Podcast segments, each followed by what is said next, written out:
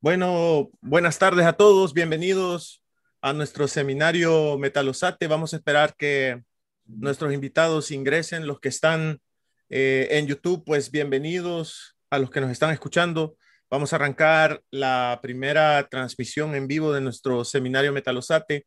Eh, gracias a nuestros amigos que se están incorporando desde Zoom para esta eh, disertación. Ya tenemos más o menos 40, 35 personas que se están incorporando. Agradecerles a todos eh, la participación y empezamos de inmediato con la presentación del doctor Gauguel. Gracias a nuestros amigos Metalosate de cualquier parte del mundo que nos están viendo o que nos escuchan. Bienvenidos al seminario virtual de Aguacate Metalosate 2021. Este seminario va a constar de cuatro charlas que se van a desarrollar a lo largo de todos los miércoles del mes de junio. Y esta semana vamos a empezar con una charla orientada eh, al cultivo del aguacate, orientado al suelo. Eh, como referencia para esta charla, se tomó los suelos de Colombia para la disertación, pero también eh, se incluirán referencias técnicas generales a los suelos y plantas en todas las latitudes tropicales de Centro y parte de Suramérica. Antes de pasar a la presentación del doctor Gauguel, quiero invitarle a todos a que se suscriban a nuestro canal de YouTube y que descarguen pues nuestra aplicación Metalosate Online para el teléfono Android o para iPhone que ya están disponibles en sus respectivas tiendas. Eh, nos pueden encontrar también en Facebook y en Spotify como Metalosate. Más adelante estaremos comunicando nuevas fechas para algunas actividades que tenemos planificado desarrollar para no solamente este y otros cultivos, por ejemplo, vamos a tener actividades para plátano, banano, para cítricos, entre otros. Y ya estamos planificando estas actividades para lo que resta del año. Bueno, para empezar, la metodología de, este, de esta tarde va a ser que el doctor va a desarrollar toda su disertación y se van a acumular algunas preguntas para, para durante toda la transmisión en el chat. Si ustedes tienen preguntas desde Zoom o desde YouTube, eh, bienvenidos sean, bienvenidas sean y eh, vamos a exponer, vamos a hacer esas preguntas al final y las vamos a estar, voy a estar acumulando ahí en un archivo de Word que gustosamente vamos a ir leyendo. Eh, sin más, quiero pasar a la charla magistral del doctor Carlos Gauguel. Voy a contarles un poquito que el doctor Gauguel eh, es un PhD en ciencias del suelo y fisiología de la nutrición vegetal. Desde 1989 tiene un máster en ciencias del suelo, ingeniería de suelos y agua de, en 1984, ambas de Mississippi State University. Eh, tiene su bachelor en agronomía desde 1981 de la Universidad de Southwestern Louisiana en Estados Unidos. El doctor Gauguel tiene más de 35 años de experiencia en cultivos tropicales, eh, en, suelo, en nutrición vegetal, en riego, en drenaje y eh, los cultivos que él ha ha tenido el gusto de trabajar, pues entre otros está el banano, la piña, la caña de azúcar, flores de corte, vegetales, cereales, palma africana, entre otros, y, también pues el tema de aguacate. Es actual Senior CEO de GIA Corporation para las Américas es, y profesor adjunto de suelos en la carrera de agronomía en la Universidad Panamericana Zamorano de Honduras. Se ha desempeñado como jefe de laboratorio químico agrícola de la FIA. Es asesor de la presidencia de la República de Honduras en las áreas de suelo y del Plan Maestro del Cambio Climático. Perdón.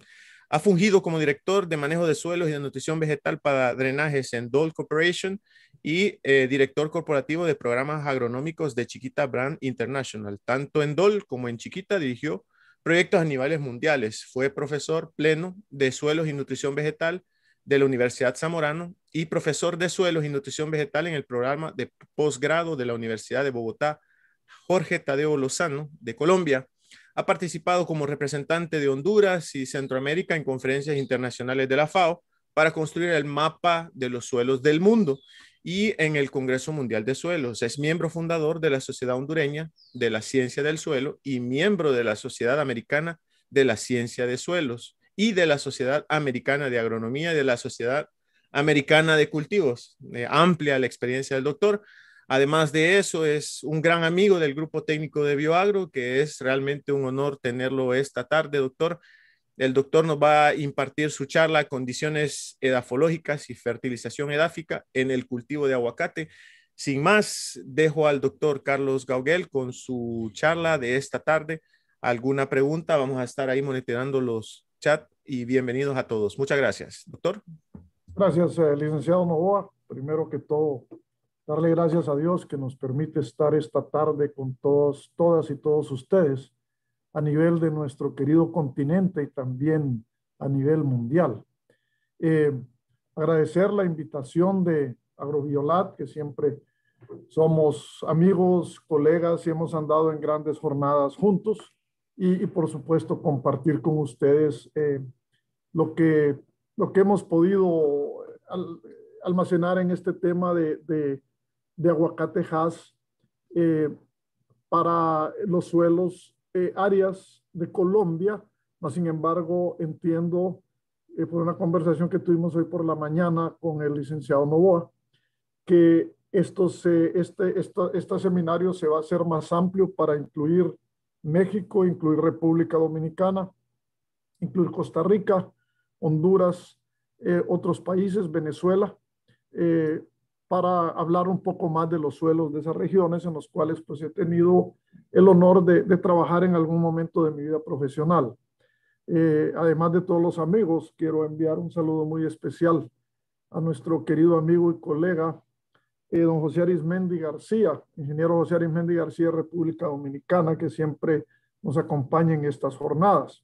Bien, como dije originalmente, planeamos esto para Colombia y se va a ampliar para, otras localidades de, América Latina y el Caribe, por supuesto. Eh, voy, a, voy a dar el, comenzar por hacer un enfoque de lo que hasta el momento de mi investigación de hectariaje bajo, bajo aguacate eh, Hass hay en Colombia.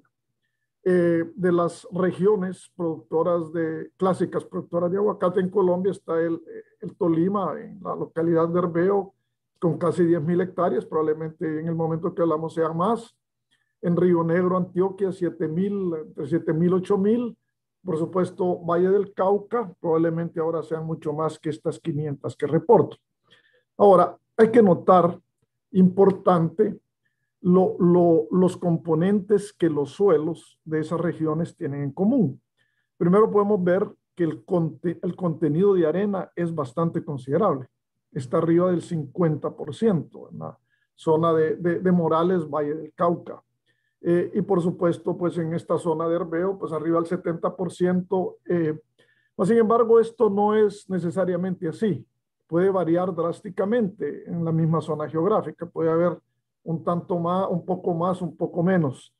El contenido de arcilla generalmente bajo en estos suelos que están predominantemente arenosos y el contenido de limo, como pueden ver, también modesto. Entonces estamos hablando de suelos alrededor de franco-arenosos. Franco-franco-arenosos, ¿qué nos quiere decir esto? Que el aguacate requiere suelos muy bien drenados, con drenaje interno bien drenados. Entonces la falta de drenaje va a afectarnos desafortunadamente los rendimientos.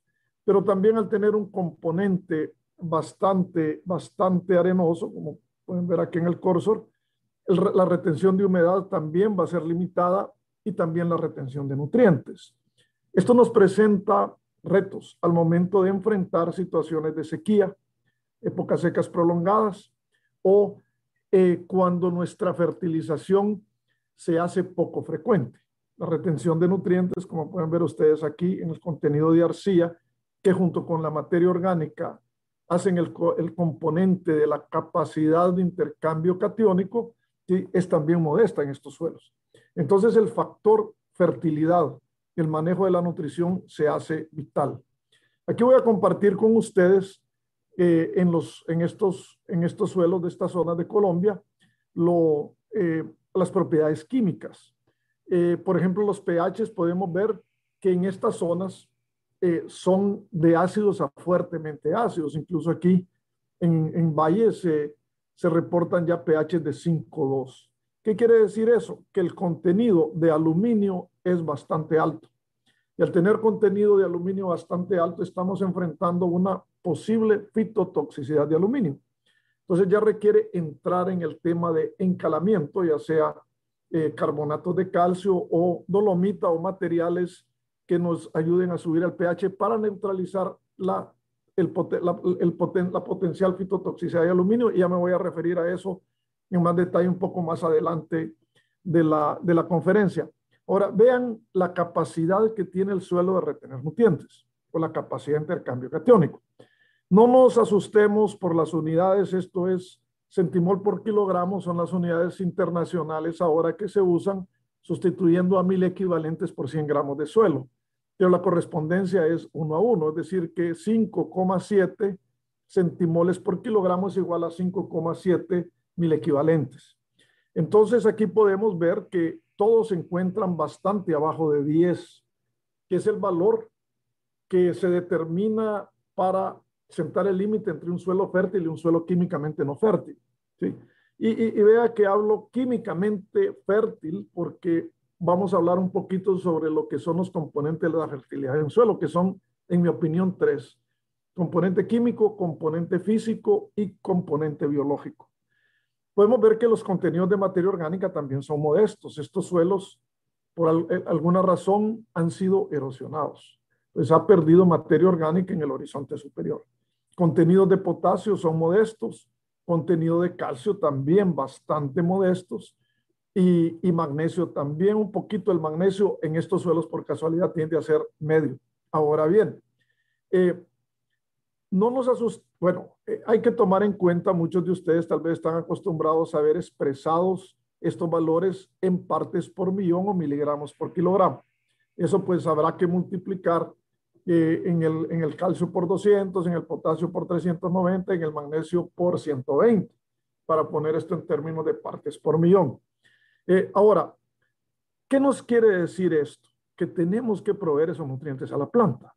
Así si podemos ver aquí el fósforo determinado por, por la, la, solución extractor universal o MELIC 3, podemos ver que es bastante bajo. Eh, el hierro está normal, eh, no tengo datos para magnesio, sin embargo el boro está tremendamente bajo, el cobre está bien y el zinc está eh, en el límite mínimo permisible, pero si no lo aplicamos en estos suelos en particular caeremos en deficiencias. Ahora, esto no nos está diciendo que estos son los suelos químicamente aptos para, para aguacatejas. Lo que nos está diciendo es que en estas tres localidades de producción de aguacate de Colombia tenemos grandes oportunidades de mejorar rendimientos eh, con la nutrición del, del, cultivo. Y si hablamos de rendimientos, más o menos los rendimientos en aguacatejas andan alrededor entre, entre 10 y 15 toneladas métricas por hectárea de aguacate cuando eh, las autoridades en, aguacate, los grandes investigadores nos hablan del potencial genético del aguacate Hass bajo, bajo, condiciones bastante óptimas de producir hasta 30 toneladas métricas. Es decir, que si estamos en 10 toneladas métricas, ese es un tercio del potencial de rendimiento del aguacate. Quiere decir que tenemos por lo menos un, un tenemos por lo menos un 60% más de oportunidad de incrementar rendimientos no necesariamente con nutrición, pero con las otras, los otros factores que vamos a discutir a continuación. Bien, al final, lo que nos interesa es que los nutrientes que ponemos, eh, ya sea al suelo o de manera foliar, lleguen al fruto. Ahí es el, el, el, el recibidor, como se diría en inglés, el zinc. Hablo en inglés porque he estado aquí los saludos de Louisiana State University. Estamos visitando nuestros estudiantes de Zamorano que ahora están sacando doctorados y maestrías acá. Y, hemos tenido una, estamos teniendo una jornada muy, muy agradable con ellos y colegas aquí, profesores de Louisiana State University. Esto estoy aquí en el salón de, de conferencias de ellos. Y podemos ver acá que el fruto eh, va, va decreciendo su necesidad de nitrógeno a medida que progresan las semanas. Aquí está una tendencia bien, bien clara. El fósforo de la misma manera. Eh, el potasio podemos ver que tiene al inicio una absorción rápida, pero se estabiliza luego y es constante esa necesidad de potasio para formar un buen fruto, tanto en peso como en calidad del aguacate. El calcio se mantiene bastante estable hasta que llegamos al final. Obviamente ya entre la semana 37 y la 44 ya la planta pues deja de absorber, nutrientes. Y el magnesio eh, muestra también una tendencia a decrecer la absorción de este elemento a medida que progresa el tiempo. Ahora bien, eh, en cuánto tiempo en las diferentes localidades de nuestra amada América Latina, Caribe por supuesto, se va a dar esta absorción, eso va a variar. Va a variar, la tendencia va a ser la misma. Incrementa, se mantiene, decrementa, pero el tiempo en que lo hace puede variar dependiendo de clima y de suelos y del manejo que le hagamos, por supuesto. Eh, ahora, ¿cómo medimos nosotros esa, esa absorción de nutrientes? Hay varias maneras de hacerlo. Una es, pues, los análisis clásicos de suelo, otra es análisis de hoja, otra es lo que ya les mostraba, análisis de fruto, otra es análisis de savia, que se está poniendo bastante en moda últimamente, y otra es las ondas, extraer la solución del suelo y ver cuánta cantidad de nutrientes hay en solución de suelo. Y hay diferentes parámetros, yo los tengo todos y los compartiremos con ustedes eh, cuando, cuando, cuando gusten y les agradecería que cualquier iniciativa de estas las canalicemos a través de, del licenciado Novoa o de su representante de, de, los metalosates y de Albión en su país de origen. Eh, ahora, cuando eh, quiero volver acá un segundo. Eh, yo uso mucho los análisis de tejido de hoja. ¿Por qué la hoja? Porque la hoja, recordemos que es la fábrica de alimento de la planta. Todo lo que la planta va a utilizar tiene que pasar por las mitocondrias de la hoja para que pueda sintetizarse y poderse dirigir al fruto, a los puntos de crecimiento, de regreso a las raíces, al tallo, donde sea que la planta lo necesite en ese momento. Mas, sin embargo, quiero aclarar un punto, que cuando aplicamos fertilizantes foliares, eh, el fertilizante, por supuesto, entra por la hoja, ya sea a través de la, tiene que entrar a través del epidermis, porque muy pocos fertilizantes, si es que entran, entrarían por los estomas. Entonces, bajo ese esquema, eh, ¿qué valor nos va a dar de contenido nutricional en la hoja? Va a depender de cuántos nutrientes se quede en la hoja. Hay una peculiaridad con los metalosates y vamos a hablar un poquito de esa molécula. De hecho, que eh, la conferencia de, de, de, de, André se va a basar mucho en eso y lo mismo que, que la de eh, el, ingeniero, el ingeniero Santos Omar Hernández, eh, en cómo trabaja la molécula de metalosate. Pero la molécula de metalosate, una vez entra ese nutriente a la hoja, a, través de su, de su carrier, el, el, el, ácido glicínico, se va la mayor parte de esto, más del 90% se va al fruto, poco se queda en la hoja. ¿sí? Entonces tenemos una alta eficiencia de utilización de los nutrientes que se ponen como metalosate. Y eso hay que tenerlo en cuenta porque ya nos ha dado el caso en diferentes jornadas con los colegas, eh, las que hemos visto más que todo ha sido en banano, donde hemos corregido la deficiencia pero los niveles en la hoja siguen siendo los mismos. Y nos pusimos a investigar, investigar, eso incluso eh, Agrobiolati hizo experimentos en Costa Rica, donde desaparecieron las deficiencias, subió el peso de la fruta, una fruta mejor formada, mayor, mayor calidad, mejor utilización, eh, y se llegó a la conclusión que la mayor, la, mayor, la mayor parte de ese nutriente iba directamente donde la planta lo necesita. Eh, claro que la planta va a necesitar deficiencia, eh, va, a necesitar nutrientes en la hoja, por ejemplo, magnesio, nitrógeno, azufre y elementos menores, elementos estructurales y también fisiológicos, catalíticos, como es el potasio, como es el zinc, como es el boro. Mas, sin embargo, eh, la utilización al final como agricultores, al final lo que nos interesa es el producto que nosotros vamos a vender en los mercados. Bien,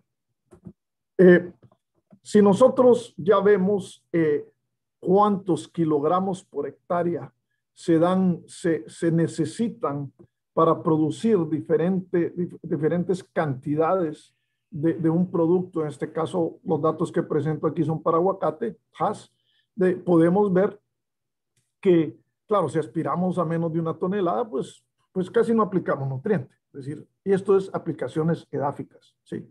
Pero a medida que, que aspiramos a rendimientos ya casi llegando a las 30 toneladas métricas, y estos son valores reales, valores tomados en campo, de campos productores de aguacatejas de Costa Rica.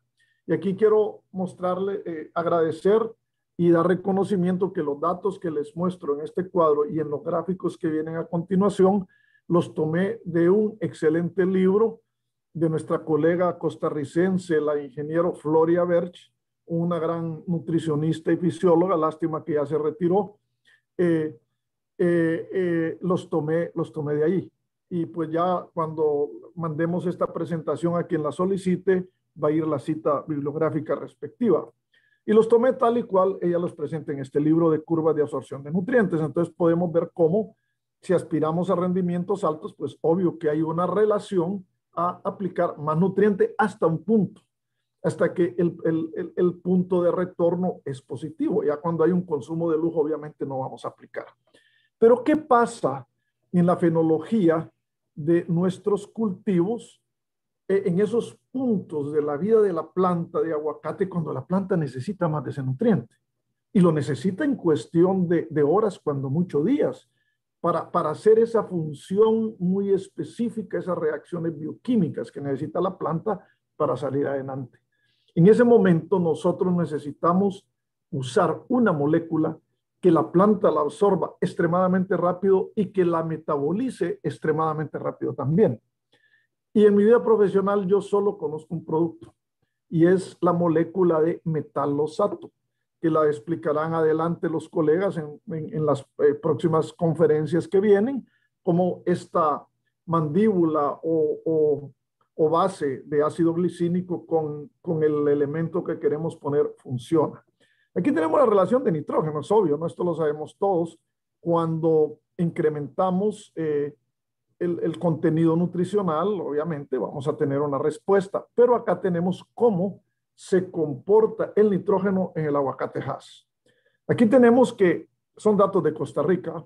Eh, esta curva va a tener la misma forma para República Dominicana, para México, para Venezuela, eh, para Honduras. Eh, más sin embargo, estos, estos periodos pueda que se acorten o pueda que se alarguen un poquito por condiciones muy específicas de clima, suelos y altura. Eso hay que tenerlo muy en cuenta, pero la forma va a ser la misma. Lo que puede ser esto un poquito más largo, por decir algo en República Dominicana o en México, y en Honduras un poquito más corto o viceversa.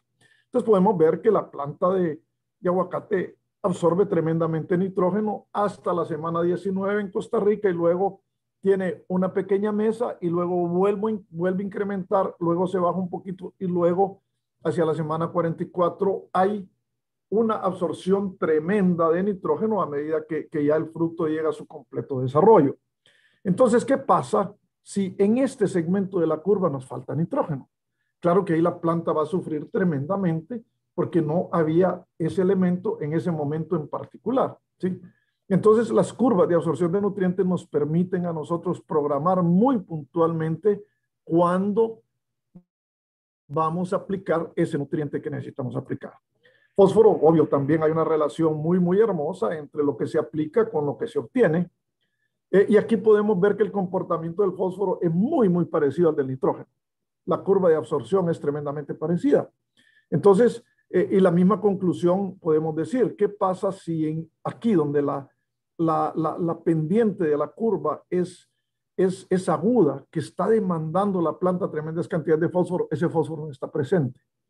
Por las razones que sea, puede ser condiciones físicas del suelo, puede ser compactación, puede que lo que estamos poniendo en el suelo eh, no, se, no, no, no, esté disponible. Y me lleva a mí a los datos que vimos de suelos de zonas eh, eh, productoras de aguacate de Colombia.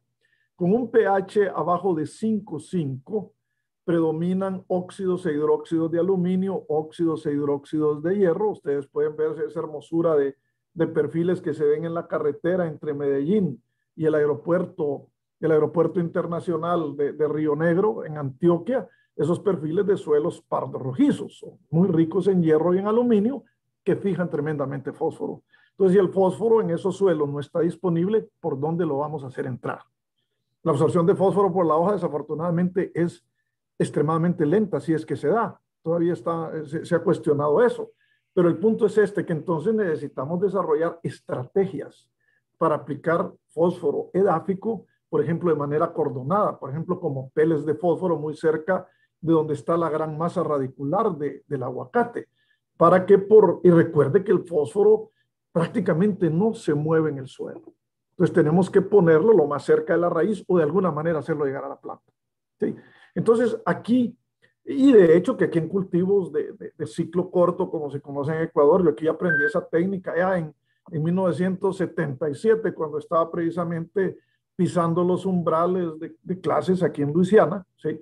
Eh, era yo un muchacho, pues, eh, y, ya se practicaba eso, se aplicaba el fósforo acordonado a la orilla, del, a, la par de la hilera de, tiempo el cultivo de moda era, de moda soya, en la hilera pegadito a la hilera donde iba la semilla de soya, para que estuviera disponible ahí, no tuviera que moverse en el suelo.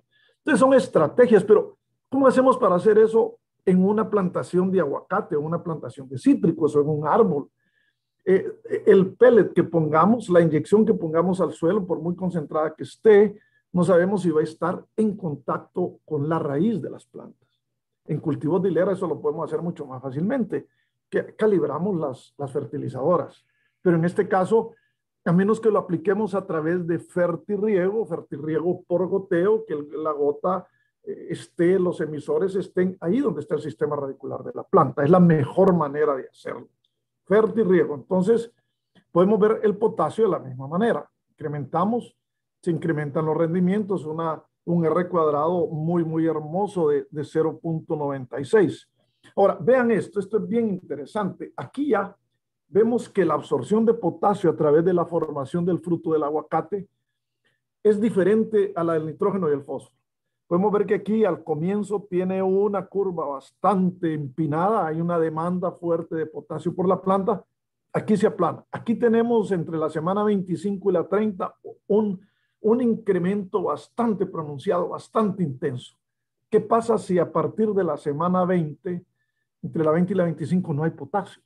¿Y cuándo no va a haber potasio? Bueno, que tenemos eh, minerales fijadores de potasio en el suelo como las micas degradadas, la, moscovita degradada, la arcilla que se llama ilita, ¿sí? No tenemos suelos extremadamente arenosos y recuerde que que suelos que les mostré yo para Tolima, por ejemplo, en esa estación experimental de donde vinieron los datos que compartí con ustedes, son extremadamente arenosos. El potasio va a estar falto. Necesitamos asegurarnos que ese potasio está aquí para que se dé este salto de intensa absorción. Lo mismo vuelve a caer aquí, lo mismo acá, hacia el final del llenado de fruto, del peso del fruto, lo que nos va a dar el tonelaje. Y note que aquí en, esta, en, este, en este trabajo de la doctora Bersch, lograron llegar bien, bien arriba en tonelaje. Y decir, bueno, alguien me puede decir, sí, pero son este, cuestiones de experimento, condiciones, pues, lo que sea, pero se dio. El hecho es que se dio, ¿sí? Si nosotros practicamos la agricultura de hace 100 años, estaba aquí en, el SU, eh, pasando por los laboratorios de suelo, recordando buenos tiempos y veía que, que ahí tienen almacenado como reliquias equipos que yo que usamos aquí hace 40 años, ¿sí? Ya son reliquias. La tecnología ha venido cambiando.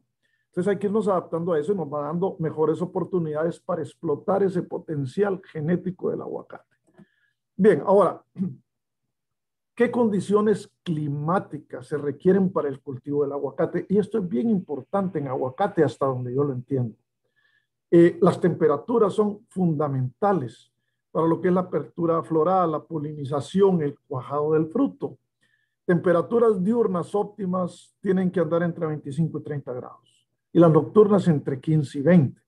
Vean que entre la diurna y la, y la nocturna es un, es, un, es, un, es un salto bastante importante en temperatura. Pero ¿qué pasa ahora como consecuencia del cambio climático y calentamiento global que tenemos no estamos hablando cambio climático, estamos hablando ya muchos científicos, climatólogos se refieren a esto como un caos climático, que las temperaturas o se nos bajan por abajo de 15 grados, que nosotros ah, en Honduras a cada rato tenemos temperaturas de diciembre, enero, febrero, incluso tuvimos algunas ahorita ya en mayo en las partes de, arriba de mil metros de Honduras que nos lleva la temperatura a 12 grados centígrados, ¿sí? Tan loco está el, el, el clima en este momento, ¿qué pasa? ¿Qué pasa? Que comúnmente ahora tenemos temperaturas de 35 grados centígrados cuando antes no las teníamos. Lo que sucede es que la planta entra en un estrés horrible y ese estrés le viene que la planta está recibiendo mensajes térmicos muy diferentes en menos de 24 horas. Por un lado, cuando recibe temperaturas muy bajas, le dice desacelere su metabolismo, porque si no, se queda sin alimento, se queda sin energía. Y cuando suben temperaturas arriba ya de 32, 33 grados centígrados, la planta cierra sus estomas, cierra su fábrica de alimento porque el motor se le está sobrecalentando y empieza a autoconsumir carbohidratos porque es incapaz de estar generando carbohidratos cuando los motores de la planta están sobrecalentados. ¿Qué hacemos cuando nosotros se nos sobrecalienta el pichirilito que tenemos ahí en la cuesta de Moramulca entre Choluteca y Tegucigalpa, ¿sí? O, cuando nos calienta el, el, el, vehículo ahí en, en, aquella cuesta entre subiendo a Ciudad de Guatemala viniendo del Pacífico, tenemos que parar el carro. No podemos seguir caminando, que no el carro se nos funde. Entonces, bajo ese esquema, eh, la planta igualmente cierra sus fábricas y empieza a autoconsumirse porque necesita vivir. ¿Qué es autoconsumirse? Empieza a consumir carbohidratos que ha almacenado. Generalmente consume los carbohidratos del fruto. Entonces, no podemos eh, tener, tenemos que desarrollar estrategias principalmente nutricionales o fitohormonales que nos permitan desestresar la planta. Ya hablaré de eso en, un minuto. Bien, e, entonces necesitamos también tener suficiente humedad, ya sea lluvia o riego, que para el aguacate, pues a mí me parece que es un rango muy extremo, hablar entre, entre mil y dos mil milímetros al año. Yo prefiriera manejarlo en este rango, aunque los fitopatólogos se me resientan mucha humedad, se nos vienen los hongos encima. Correcto, y ese ha un pleito eterno entre los hidrólogos regadores con los cigatoqueros en banano. Los fitopatólogos y los que manejan el riego de las plantaciones no se llevan. ¿sí? Solo se llevan cuando se va a celebrar el cierre de cosecha y les fue bien. Pero, pero de lo contrario, no. Es un pleito eterno, eh, más cuando la incidencia de hongos es tremendamente alta. Entonces, el riego definitivamente la necesitamos en la época reproductiva.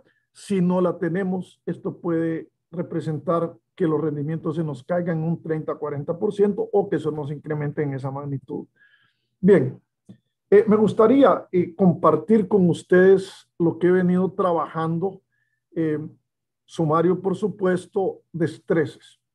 La agricultura moderna, nosotros ante el caos climático, calentamiento global, se nos ha vuelto un reto de desestresar los cultivos, a menos que los fitomejoradores nos vayan dando eh, variedades mucho más adaptadas a esto, que la golpeen menos extremos de temperatura y extremos de humedad, tanto relativa como humedad en el suelo.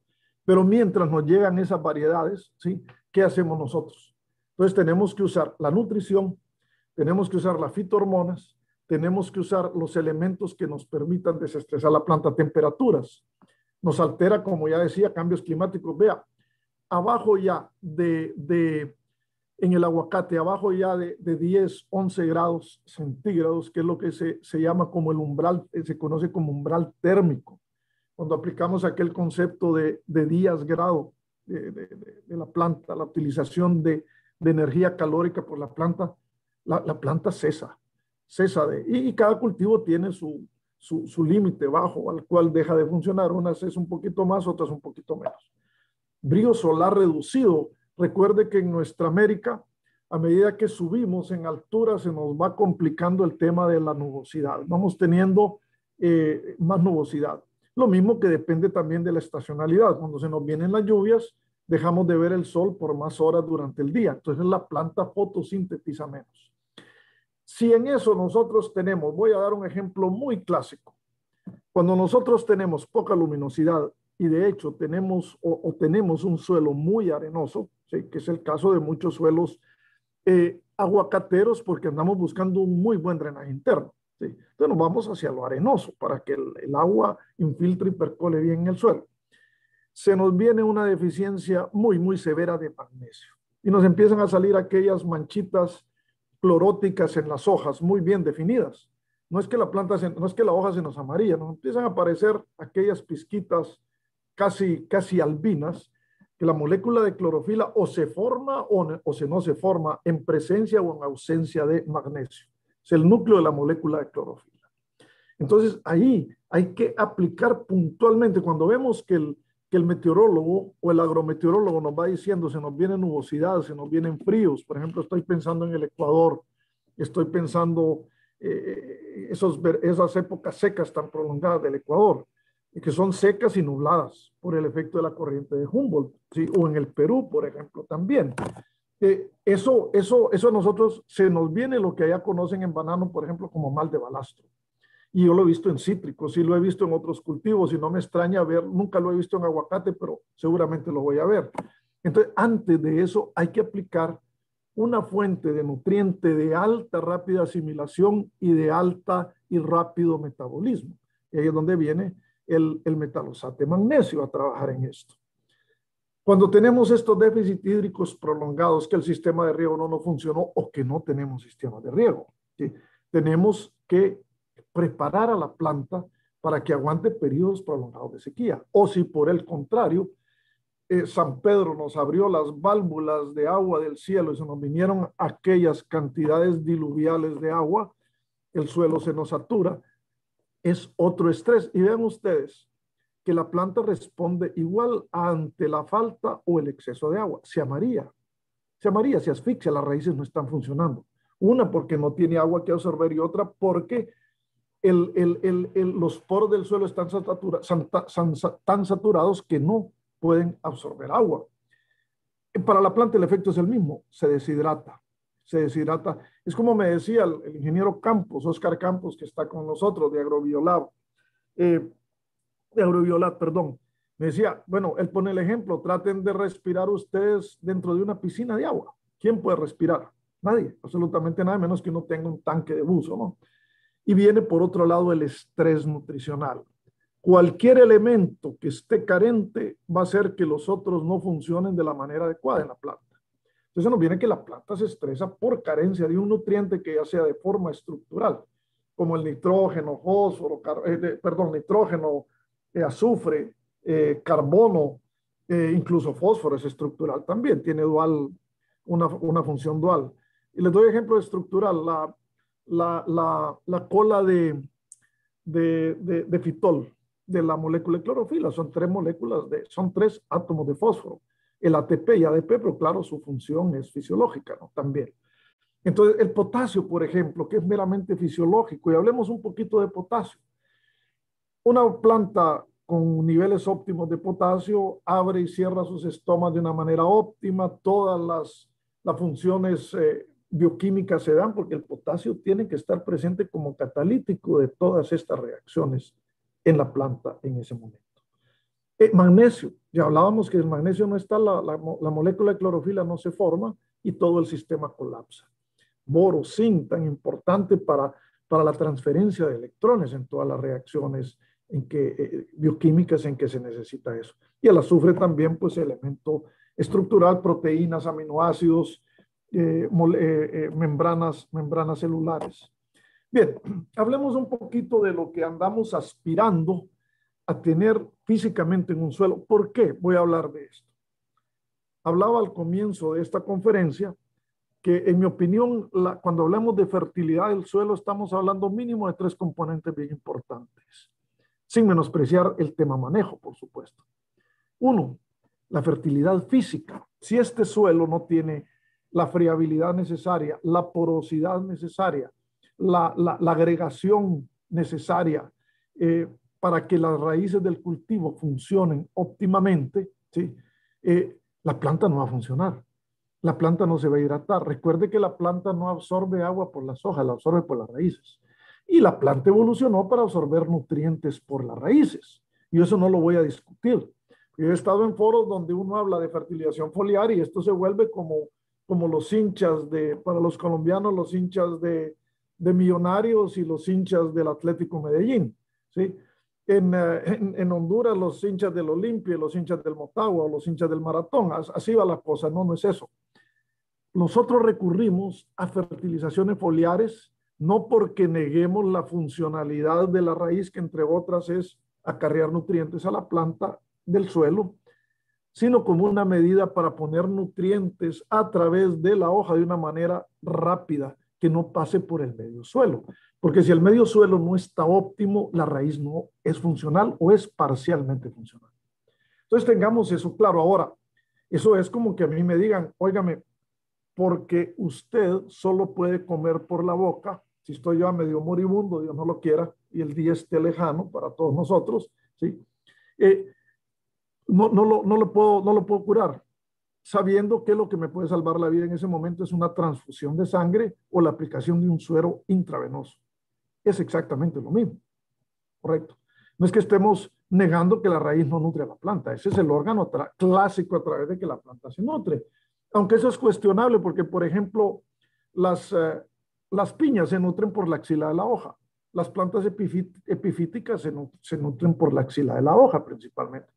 La raíz es meramente para anclarse en, esas, en, esos géneros, en esas familias, perdón. Entonces, hay que poner esto en contexto. La naturaleza es tan maravillosa que, que, el Señor creó diferentes caminos para llegar al mismo fin, a la expresión máxima de la vida, ¿sí? Los diferentes mecanismos que, que los científicos llamamos evolución. Muy bien. Ahora, el mal drenaje de un suelo afecta tremendamente el aguacate, eso estemos claros a medida que el nivel freático asciende, así como empezamos a ver estos, estos colores grises, herrumbrosos en el suelo, y que ese nivel freático nos asciende matando sistemas radiculares. Ahora, ¿qué hacemos cuando el sistema radicular se nos muere por alguna razón? Por ejemplo, en este caso, sistema radicular aquí está lesionado por un exceso de aluminio. Estamos hablando de suelos con pH de 5.3. Teníamos ahí el, el, el, suelo que nos venía de valle, por ejemplo Colombia, zona aguacatera, con pH 5.2. Y abajo de 5.5 el pH, el aluminio intercambiable, podemos ver ahí datos de 3 centimoles por kilogramo de suelo. Eso es altísimo. Eso mata cualquier raíz. Entonces empezamos a ver lesiones. O si aquí, por ejemplo, tenemos aluminio asociado con un ataque de nematos, la raíz no se puede alimentar o por razones físicas, el sistema radicular de la planta se estrangula o se deforma. Eso es como ir por una autopista que tiene tres carriles, tres de ida y tres de regreso, tres a la izquierda y tres a la derecha, y de repente vemos señales ahí que dice carretera cerrada en reparación y estamos todos tratando de pasar por el mismo carril. Y conociendo lo disciplinado que somos nosotros en América Latina, tratamos de pasar todos al mismo tiempo. Y es cuando se arman aquellos embotellamientos salvajes. Ahora, yo creo que las plantas son mucho más corteses y sabias que nosotros. Dejan pasar el que tiene prioridad primero, ¿verdad? Entonces, ahí sí creo que nos van ganando incluso las plantas a nosotros en esa organización. Aquí, por ejemplo, ustedes pueden ver este caso, este perfil, un montón de raíces muertas por exceso de agua. Ahora bien, o por problemas de aluminio intercambiable. Ahora, sumarizando qué tipo de estreses nosotros tenemos en la planta por factores edáficos. Eh, aquí lo que maneja la química del suelo, lo que determina la química del suelo, son los coloides arcillosos, estamos hablando de eh, términos como momorrilonita, caolinita, hilita, vermiculita, etcétera, y los ácidos húmicos. Materia orgánica sí, pero es una materia orgánica ya humificada. Ya se ha vuelto un ácido aspartico, un ácido húmico o, un ácido o, un ácido fúlvico, que es el mejor de todos. Entonces estamos hablando de esa familia de ácidos eh, orgánicos que hay en el suelo. Entonces, si estos si tenemos, por ejemplo, y muy, muy común en los suelos de, de la costa atlántica colombiana, muy común en los suelos de, de, de, estoy hablando de la Guajira, Magdalena, claro que esas no son zonas aguacateras, pero por ejemplo, en suelos, en los suelos que les mostré, o en suelos de Costa Rica, por ejemplo, volcánicos, que tienen aguacate, donde el componente de las arcillas es alofano. Ese alofano fija tremendamente fósforo, fija tremendamente boro, fija tremendamente zinc. Entonces, si estos minerales inducen un estrés nutricional, la planta no nos va a responder como debe. Si por otra parte nosotros no tenemos suficiente humedad en el suelo, ya sea por compactación, por pie de arado, por condiciones físicas adversas, adversas, reducción de la porosidad del suelo, que no hay agua disponible o por sequías prolongadas, simplemente estos nutrientes no los va a poder absorber la planta. Y estos nutrientes clásicamente que se mueven por flujo de masa, como el calcio y el boro, van a estar carentes. También en sequías es clásica la deficiencia de magnesio. Y si a eso asúmale que buscando un buen drenaje interno del suelo, tendemos a escoger suelos franco-arenosos o arenas francas, el problema se nos complica. Y tenemos que tener un sistema radicular bastante bien, bien saludable para que el, el cultivo pueda, pueda ser funcional. Ahora, profundidad efectiva como compactación, cementación por óxido de hierro, que esto es muy común, por ejemplo, en la zona de Río Negro, en las zonas eh, eh, aguacateras de Costa Rica, en las zonas aguacateras de Guatemala, por ejemplo. No he tenido el gusto de ir a ver aguacate en México, pero creo que pronto, ahora que nos estamos vacunando y todo el tema que la pandemia parece que la estamos empezando a vencer, aunque no hay que descuidarnos para nada. Eh, ojalá que no nos van a decir que las vacunas no servían de aquí a unos 3, 4 meses. Ojalá. O niveles freáticos altos o texturas muy extremas o muy arenosas o muy arcillosas, vamos a tener problemas. Y, el hecho es cómo nosotros los vamos a resolver.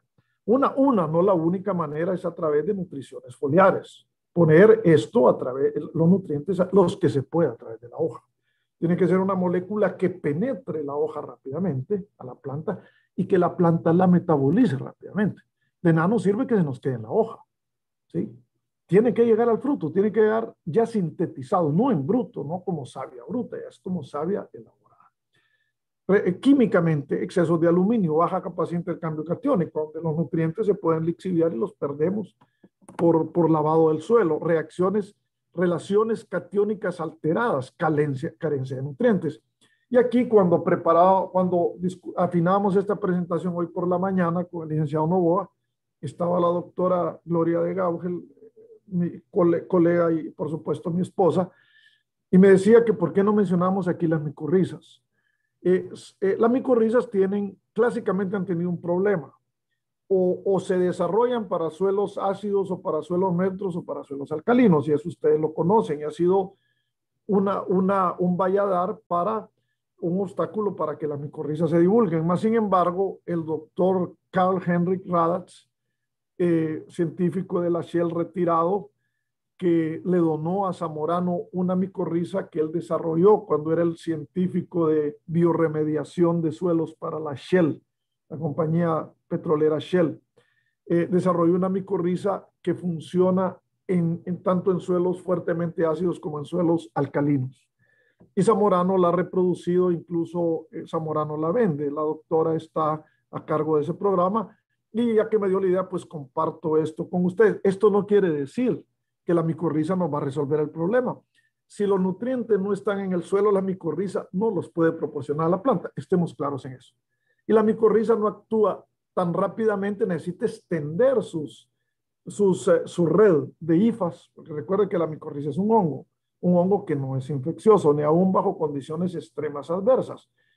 Puede ir a explorar y buscar esos nutrientes. Necesitamos ponerlo en cuestión máximo de horas, máximo de horas, no hablemos de días. Entonces, también tenemos deficiencias clásicas que estresan a la planta, calcio, fósforo, potasio, magnesio, nitrógeno, azufre, hierro, manganeso, sin boro. Eh, y recordemos algo, me recuerda mucho esos viajes nostálgicos, digo nostálgicos porque cuando uno ya va saliendo de Colombia pone nostálgico. Colombia a uno le empieza a hacer falta en el corazón desde el día antes de la salida de uno de Colombia. Ya, ya, quiere uno volver a Colombia el día, la víspera de la salida, ¿no? ya quiero volver a ese país tan hermoso. Eh, ya uno pone nostálgico, ya cuando uno va subiendo entre Medellín y Río Negro, va viendo aquellos perfiles de suelo tan hermosos, pardos rojizos, donde el hierro y el manganeso están en su forma oxidada. Y a pesar que los análisis de suelo nos hablan que tenemos, eh, vaya, eh, por decirle algo, 500 partes por millón de hierro, 200 de manganeso en su forma oxidada, ni el hierro ni el manganeso pueden ser absorbidas por la planta, por las raíces. Tienen que estar en forma soluble y para que el hierro y el manganeso estén solubles, el suelo tiene que estar anegado. En otras palabras, es bien difícil que el hierro y el manganeso estén de una manera abundantemente disponible para la planta en un suelo. Entonces hay que aplicarlo de forma foliar. Y la manera más rápida de hacerlo, estamos hablando con la molécula de metalosato. Bien. Eh, La mineralogía del suelo son tremendamente importantes. Ya les hablaba, óxidos, hidróxidos de hierro y aluminio fijan fósforo. Estamos hablando, por ejemplo, eh, la hilita, que son ricos en muchos suelos de, de, Sudamérica, donde hay influencia de sedimentos de la cordillera de los Andes, tremendamente fijadoras de potasio. Y en ese caso tenemos que aplicarlo de una manera rápida a la planta. La planta no espera. La planta es como nosotros, es un organismo vivo, lo mismo el suelo. Entonces, hay que ponerlo a la planta. La fracción arcillosa, ya me refería a eso, caolinita, loisita, vermiculita, son tremendas fijadoras de nutrientes y hay que llegar a ese balance. Por supuesto que, que esa, esa nos lleva a limitaciones de nutrientes que hay que resolverlas. Ahora, cuando hablamos de tener un suelo saludable, por ejemplo, el, el, el, el, el aguacate no es que le gusten suelos ácidos, todo lo contrario, necesita como casi todos los cultivos, incluyendo la piña. Alguien me va a decir, no, pues usted está loco, una piña se nos muere la plantación, ya tenemos pHs arriba de 5.3. Y es cierto, pero no se les muere de hambre. Lo que se les muere es porque se viene la fitóptora y en cuestión de semanas uno ha perdido cientos de hectáreas de piña. No porque la planta le fascine el aluminio, no, porque la fitóptora no progresa en suelos ácidos, por eso se escoge para piña, no por otra cosa. Más bien hay que aplicarle dolomita muy gradualmente y eventualmente en piña uno termina con el problema que, que el pH se le subió arriba a 5.3 y empiezan los focos de fitóptora en los campos de piña. Entonces, eh, definitivamente el encalado tiene que ser una estrategia nuestra para poder resolver un tema de nutrición de la planta a nivel radicular. Pero ¿qué pasa mientras esas enmiendas de cal empiezan a hacer efecto? Nosotros tenemos que ponerles los nutrientes vía foliar. ¿Y que Si el suelo no lo tiene, no importa que manejemos ese suelo a un pH de 6.3, 6.5, entre 6 y 7, si no está en el suelo, hay que ponérselo. Y los nutrientes vía suelo se pueden quedar por muchas rutas. Es una ruta tortuosa, ¿sí? es una ruta, es una calle angosta como, las, como el camino que lleva al cielo. Es angosta y tortuosa, cuesta llegar allá. Lo mismo le pasa a un nutriente que está tratando de ir de suelo a través de la solución de suelo a la raíz.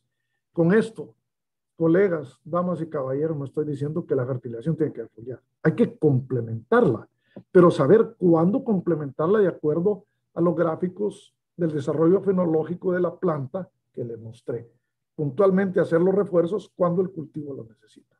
Materia orgánica, definitivamente, el aguacate responde tremendamente a, un contenido de materia orgánica entre 5 y 7%.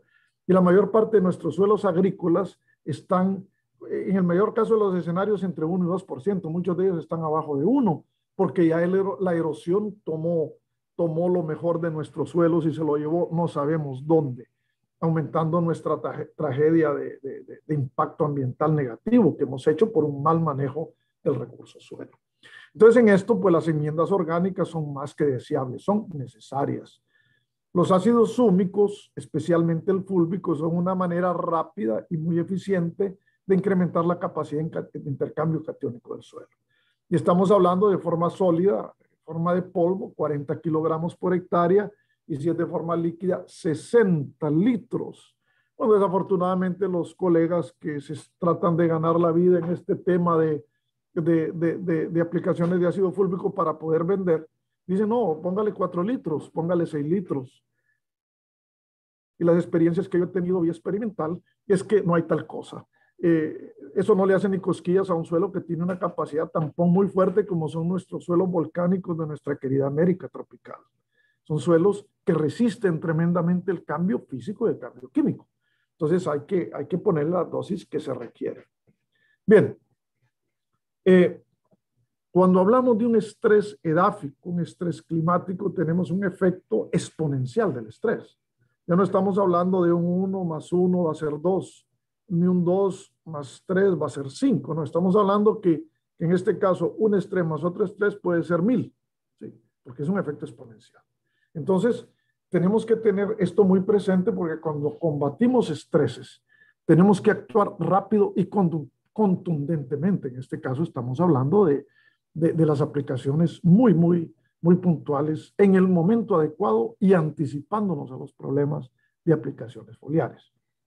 Bien, Eh, todo el mundo a mí me dice, y a mí me ha tocado, ¿no? cuando uno está trabajando, principalmente cuando uno es nuevo en el negocio, uno anda buscando, bueno, y, cuáles son los requerimientos que tenemos de los diferentes nutrientes, NPK, etcétera. Pues aquí doy una guía muy general de los requerimientos. Nitrógeno, estoy hablando de forma elemental, no estoy hablando de P2O5, ni de K2O, ni de formas de óxido de calcio, ni manes, elementos puros.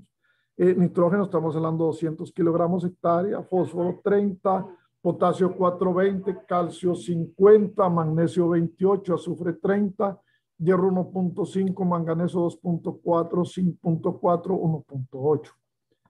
Pero, colegas, cuando nosotros ponemos esto, ¿qué nos garantiza que todo lo que ponemos va directamente a la planta? Así como hablábamos, el camino para llegar del saco, el tanque de fertilización a la raíz de la planta es un camino tortuoso y angosto lleno de obstáculos, ¿correcto? Hay que conocer bien las propiedades físicas y químicas de nuestro suelo, más el entorno climático, para saber cómo nuestros nutrientes van a funcionar.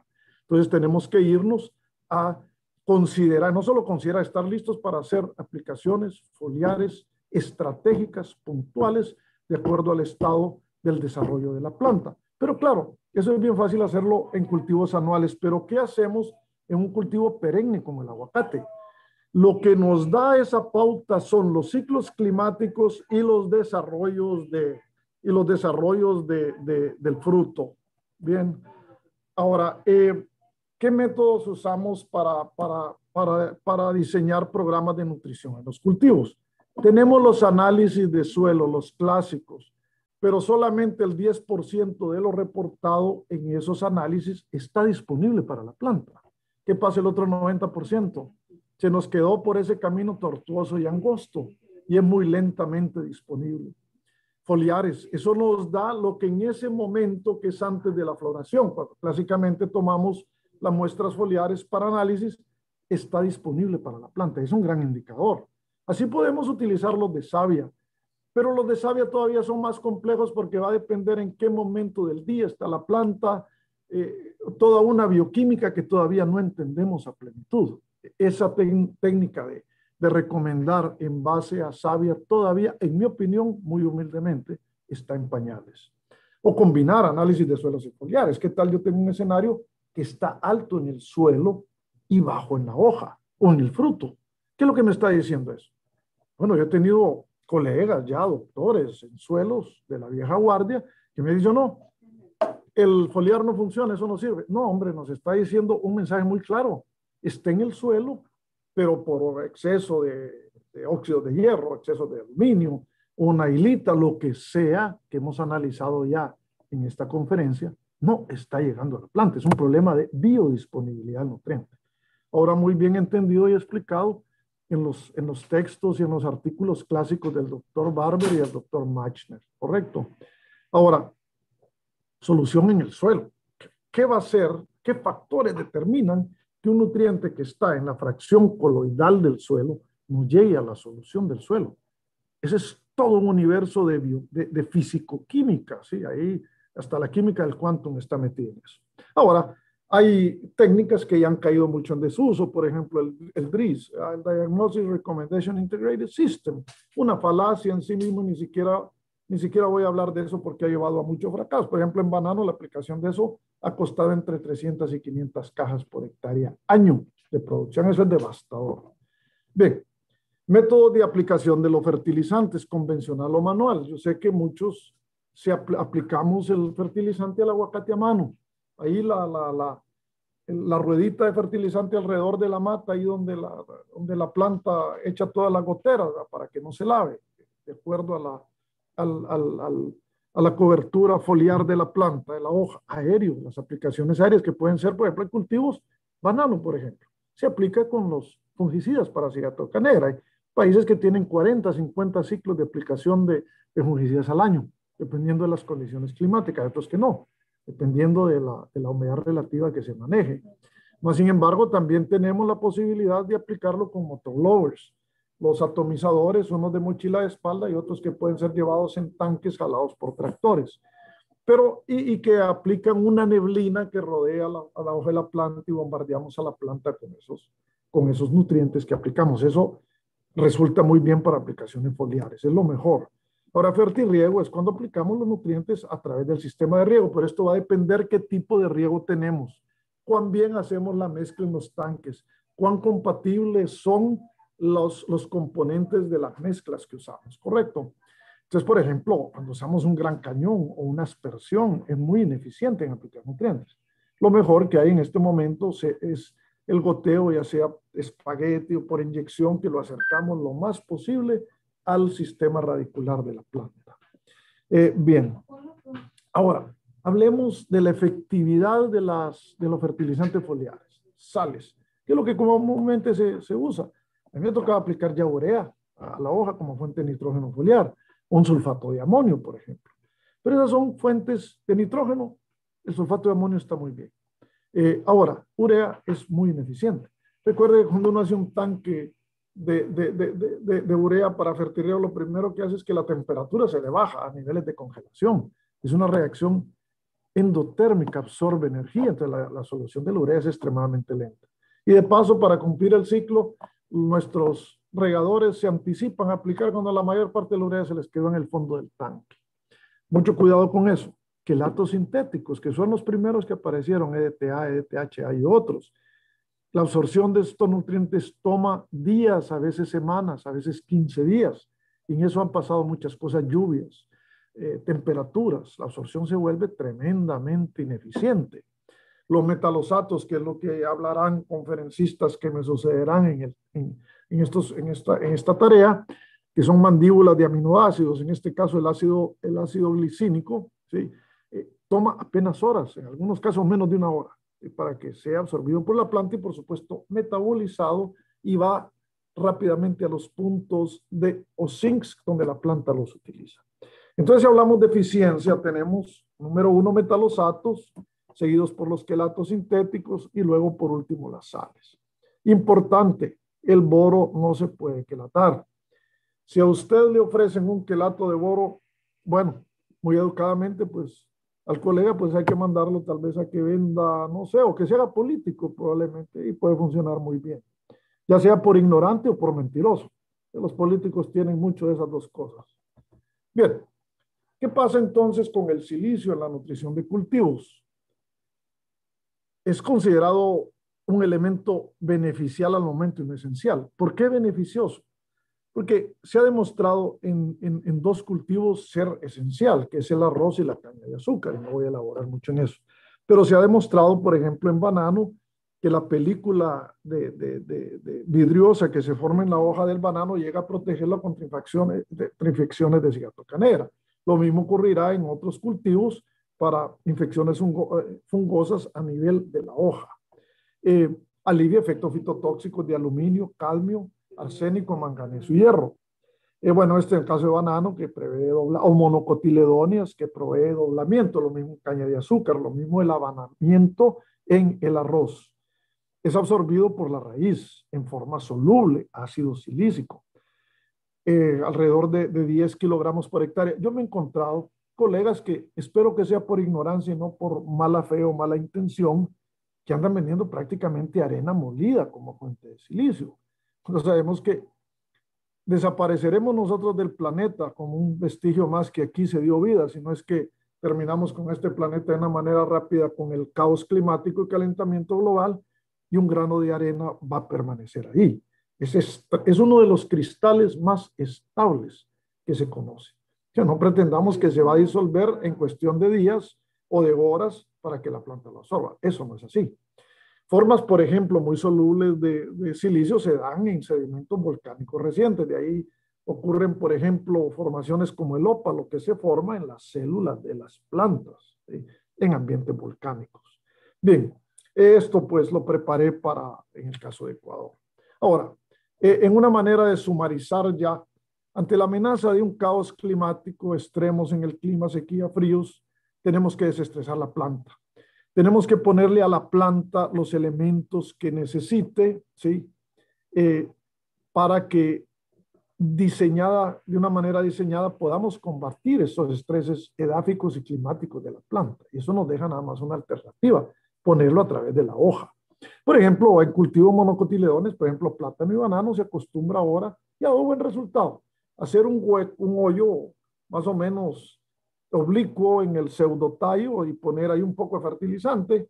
Y funciona parcialmente, pero recuerde que como son monocotiledones, tienen el, el y el floema no en anillos continuos, sino que como, como, como haces desconectado, entonces pegarle a un buen, a una buena huaca de xilema, de, de perdón, para que lo lleve a las hojas. Floema trae, pues no, no, nada hacemos con pegarle a un floema, eh, para que lo transporte a la hoja es una cuestión de azar. Es como tirar un, un escopetazo en un cuarto sin luz. Ahora, bien, la estrategia eh, de la fertilización edáfica hay que hacerle en base de análisis de suelos foliares y cuando ya la técnica de savia esté madura, ¿sí?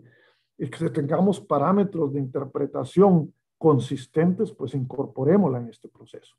Eh, ahora, tenemos que aplicar a la hoja elementos como potasio, magnesio, azufre, zinc, boro, para que la, la, planta tenga esa biodisponibilidad inmediata de estos elementos, pueda ser metabolizados.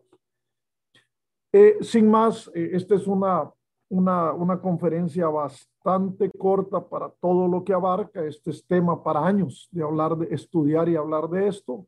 De hecho, algunos hemos dedicado la mayor parte de nuestra vida a estos temas.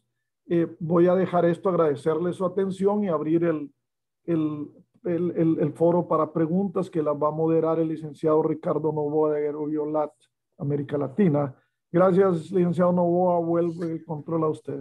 Muchas gracias, doctor. Eh, vamos a abrir ahorita el espacio para las personas que están eh, directamente en YouTube. Eh, allá hay varias personas que nos están visitando, algunos de México, de Colombia, algunos amigos de República Dominicana. Gracias a J. García, gracias a La Serna y gracias a todos los representantes, distribuidores, clientes y amigos Metalosate de todas las regiones. Si usted está en Zoom también, muchas gracias a todos por estar participando. De hecho, antes de empezar, bueno, tenemos eh, una observación y una pregunta. Si hay más preguntas, va a ser muy eh, importante que la en este momento. Em, de hecho, en los dos chats, tanto en el Zoom como en, en, en YouTube, se han puesto la charla de la próxima semana que va a tener como eh, expositor al ingeniero André Udelot, que es nuestro ingeniero químico, y va a hablar él de las calidades de agua y sus inconvenientes con los agroquímicos, que va a ser un tema muy, muy interesante.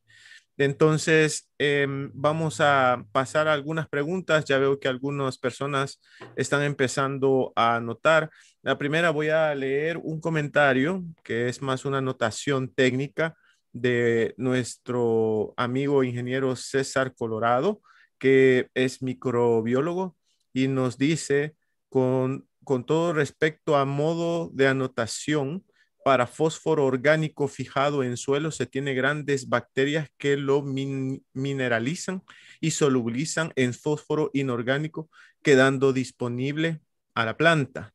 Como microbiólogo es muy importante la su subilización de minerales por medio de su secreción de ácidos que producen, entre ellos el fósforo y otros, y la planta lo disponga. Gracias, doctor Gabriel. No, totalmente de acuerdo con, con el, el, ingeniero Colorado, doctor Colorado. Eh, con, con, eso es un tema que, que, en suelos pues lo estudiamos mucho, el tema de, de, de las reacciones microbiológicas en el suelo, pero probablemente por, por lo complejo que es ese tema. Hay, hay, hay bioquímica, química orgánica, bioquímica, biología, microbiología, etcétera, eh, que los sueleros le tendemos, tendemos a irnos por la parte más sencilla, que es la química analítica, la química inorgánica. Pero yo creo que los, el paso gigantesco que vamos a dar como comunidad científica y como comunidad de producción eh, hacia el, futuro inmediato. Tiene que, es más, lo debimos haber dado muchos años atrás, muchas décadas atrás. Es incorporar en nuestros sistemas de, de análisis de suelos, de estructurar programas de fertilización, tanto edáficos como foliares, el componente microbiológico y bioquímico del suelo, que no lo estamos haciendo. Vaya usted a cualquier laboratorio de suelos aquí en Estados Unidos, en Europa, mande a hacer un análisis de nutrición, incluso en el menú de oferta de los laboratorios, ni siquiera aparece un análisis, ni siquiera de, de, una fosfatasa, por ejemplo, en el suelo, que es un indicador de actividad biológica. No digamos eh, otros análisis más complejos y tal vez eso, como les digo, tiene que ver mucho con la complejidad del problema. Yo felicito al, ingeniero doctor César Colorado porque está metido en un tema muy, muy complejo, y, y, pero muy, muy importante. Gracias, sería lo que yo comentaría al comentario del doctor.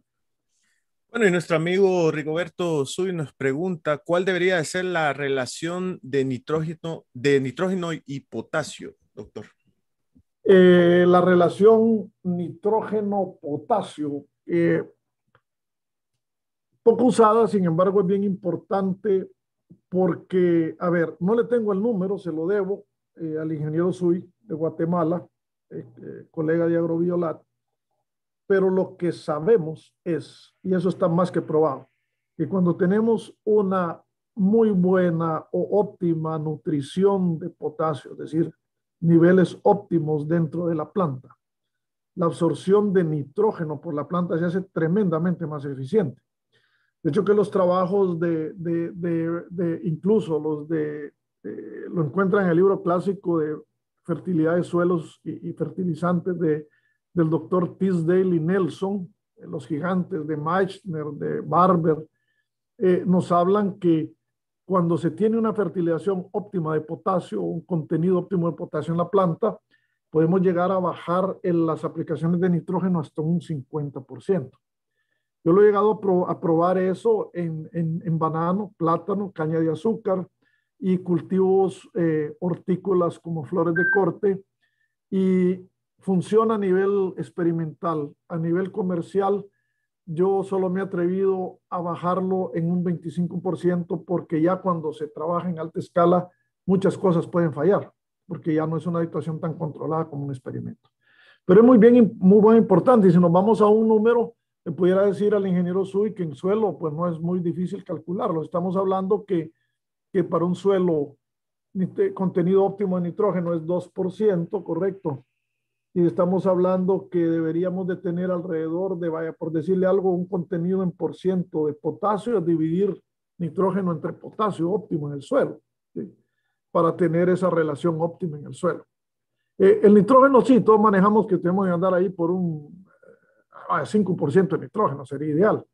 Pero en potasio es bien difícil estimarlo porque tenemos que convertirlo por primero el potasio por ciento y lo manejamos en centimoles o en partes por millón o miligramos por kilogramo. Pero, pero se puede determinar, obvio, y se lo debo al ingeniero Soy. Espero verlo pronto allá en la, en la tierra de la eterna primavera y la heroica juventud, Guatemala.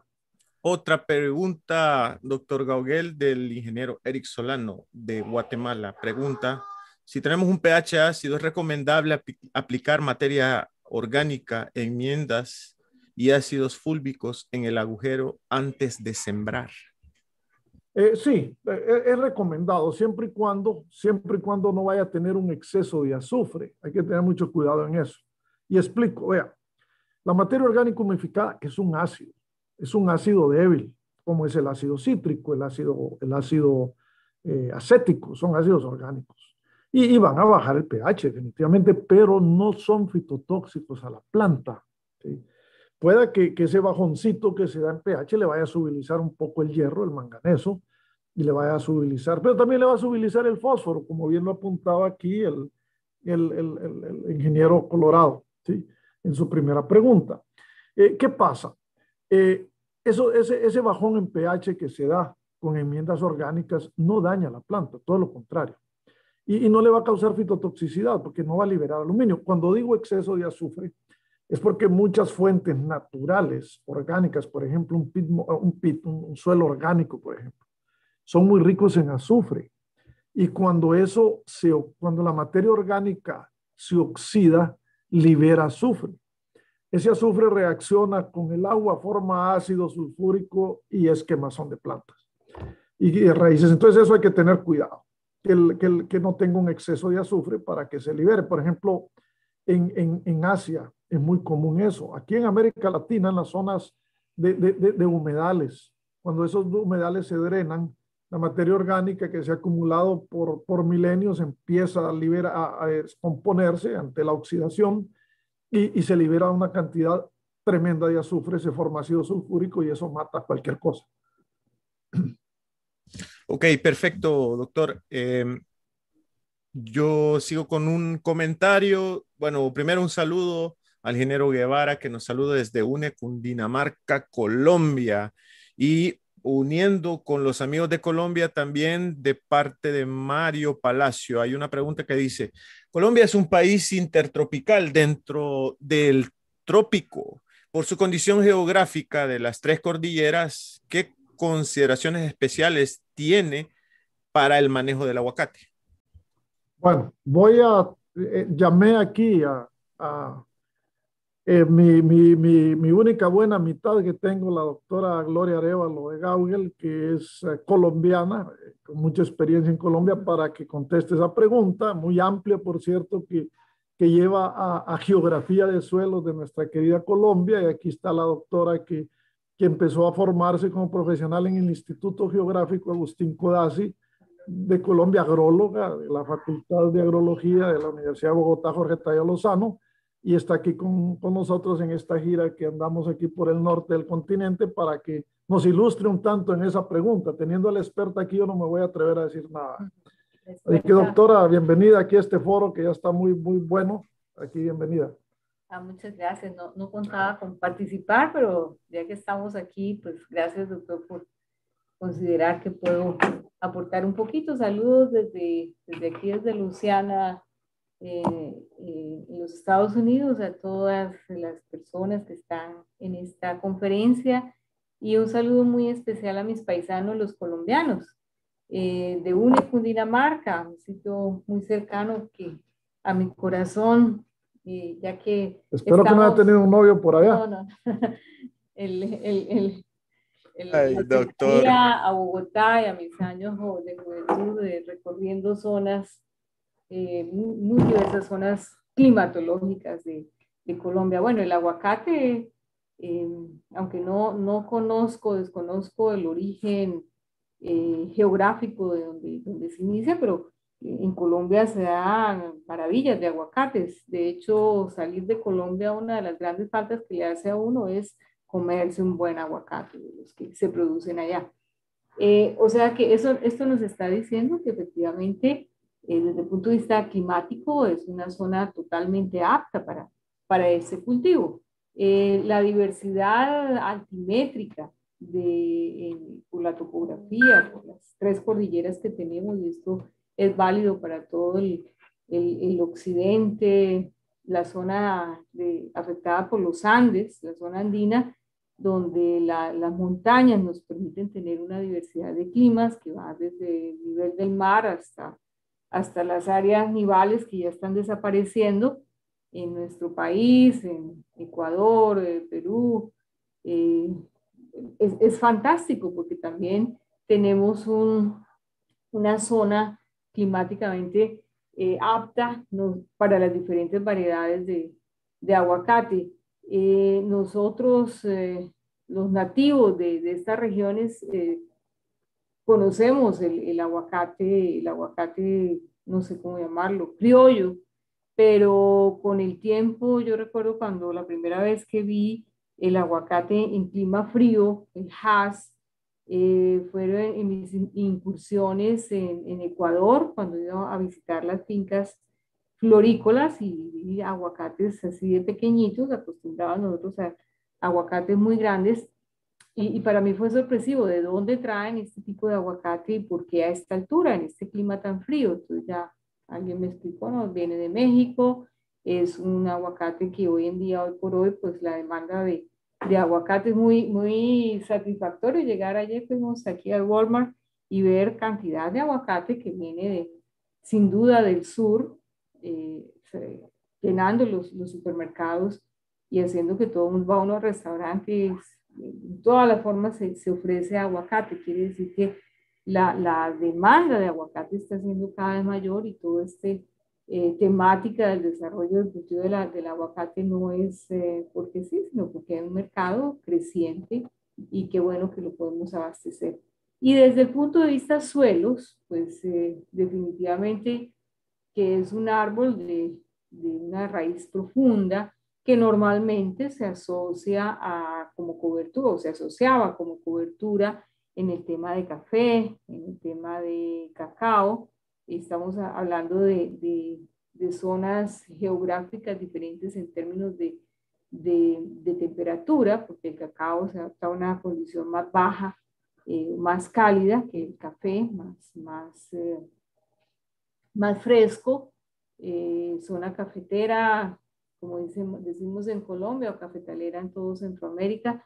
Entonces, y el café de altura, el, perdón, el, el aguacate de altura, el Hass, pues ya, ya tiene un clima más frío, pero definitivamente que suelos profundos, suelos eh, sin limitantes físicas, eh, que son los, los suelos derivados de todas las cenizas volcánicas, los andosoles, pues son ideales para el tema de la producción de café, eh, siguiendo todo el esquema agroecológico, que es lo que hay que tener más en cuenta, en el sentido que nosotros estamos acostumbrados a cultivar eh, este aguacate como parte integral de un agroecosistema eh, el cual protege el suelo.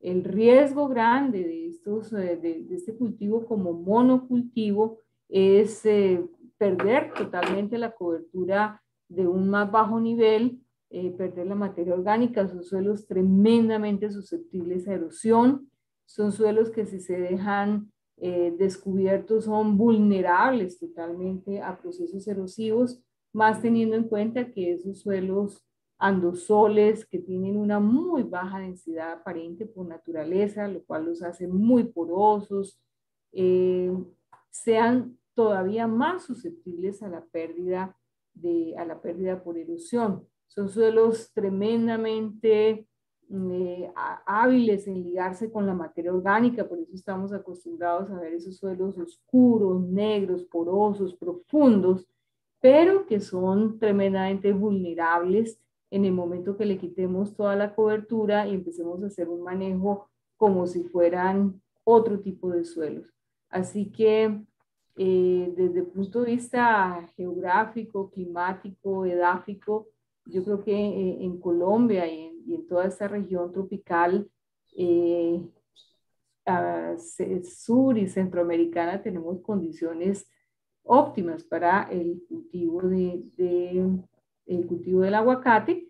La parte química, pues yo creo que el doctor les hizo una muy amplia exposición sobre el ajuste de las condiciones químicas y esa acidez. Yo considero que que hay más tendencia hacia la acidez de los suelos que, a otra cosa, eh, pero sí debe sin duda ir acompañado de prácticas de conservación de suelos si no queremos crear desastres ambientales. Hoy en día que estamos hablando de prácticas sostenibles, de, de, de terminar, digámoslo, de esa manera contundente, terminar todo este eh, proceso de, llevarnos por delante la, la, calidad de los suelos, la calidad del ambiente en aras de, una producción inminente por una riqueza eh, económica, pues tenemos que ser responsables en ese, en ese cambio de uso de la tierra, de pasar a una, bueno, ya lo dije, de una producción agroecológica a una producción meramente de monocultivo, con las consecuencias ambientales que eso puede llevar. doctora, doctora, disculpe, hoy usted está en problemas porque no sé, usted me agitó un montón de gente aquí y vamos a tener que preguntarle. Bueno, doctora, ya le digo, o sea, voy a, voy a ir por lo menos por la gente de Colombia que tengo, tengo varias, tengo Costa Rica, tengo Dominicana, tengo Antioquia, voy a empezar con Antioquia. Viene de Marilyn Castro Saludos desde el Peñol de Antioquia. Y Marilyn nos pregunta, la ingeniera, ustedes hablaron de las temperaturas para el aguacate Hass. ¿Cuál sería la máxima temperatura para su siembra? Eh, bien, eh, la, la, doctora pues conoce, eh, como, como mencionaba, lo que se reporta en la literatura, y precisamente literatura colombiana, es máximo 30 grados. Ya cuando empezamos a subir de 30 grados, empieza a darse 30, 30, grados. Sí, 30. Eh, eh, bueno, la doctora opina que muy alta. estamos, se reporta el rango entre 15 y 30.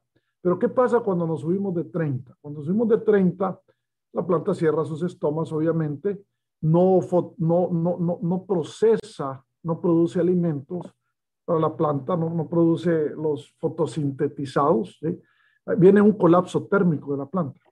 Entonces, eh, la planta, al no crear eh, eh, nuevos, nuevos carbohidratos especializados, proteínas, aminoácidos, etcétera, empieza a autoconsumirse. Empieza a utilizar sus propios carbohidratos que ya los, que ya los procesó. Eh, principalmente carbohidratos simples para producir la energía, porque recuerde que es como cuando uno se muere. El corazón se le paró y todavía el pelo a uno le sigue creciendo unas horas después que, el corazón cesa, de, las uñas también, y algunos procesos del cuerpo. Entonces, ya como último aliento, como dice, entonces vea, eso sucede también en la planta, antes de que venga la muerte fisiológica, a medida que las temperaturas ya llegan a 40 grados.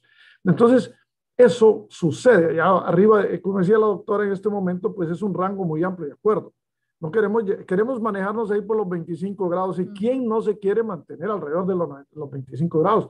Aquí el calor ahorita en junio en Luisiana es insoportable. ¿sí? y espere que llegue julio y agosto aquí, esperamos no estar tan largo tiempo acá. Pero, pero entonces eh, los, los, organismos sufren y eso sucede con el aguacate igual. Entonces, vea, y quiero hacer un punto antes de que se me olvide. Los fracasos de grandes empresas o emprendimientos agrícolas vienen por tres cosas. Uno, se escoge el entorno climático equivocado. Y ahí es donde viene el punto que hacía la colega colombiana, las colegas colombianas, tanto la ingeniero como la doctora. Dos, se escoge el suelo equivocado. A mí me toca inmediatamente que ya cuando tienen una inversión millonaria hecha y no funciona el cultivo, lo llaman a uno a que le, a, que le solucione el problema, cuando muchos cada uno tiene que decirle, mire, no se hubiera metido a sembrar aquí. Este análisis que estamos haciendo ahorita se hubiera hecho antes que usted invirtiera un centavo en este proyecto.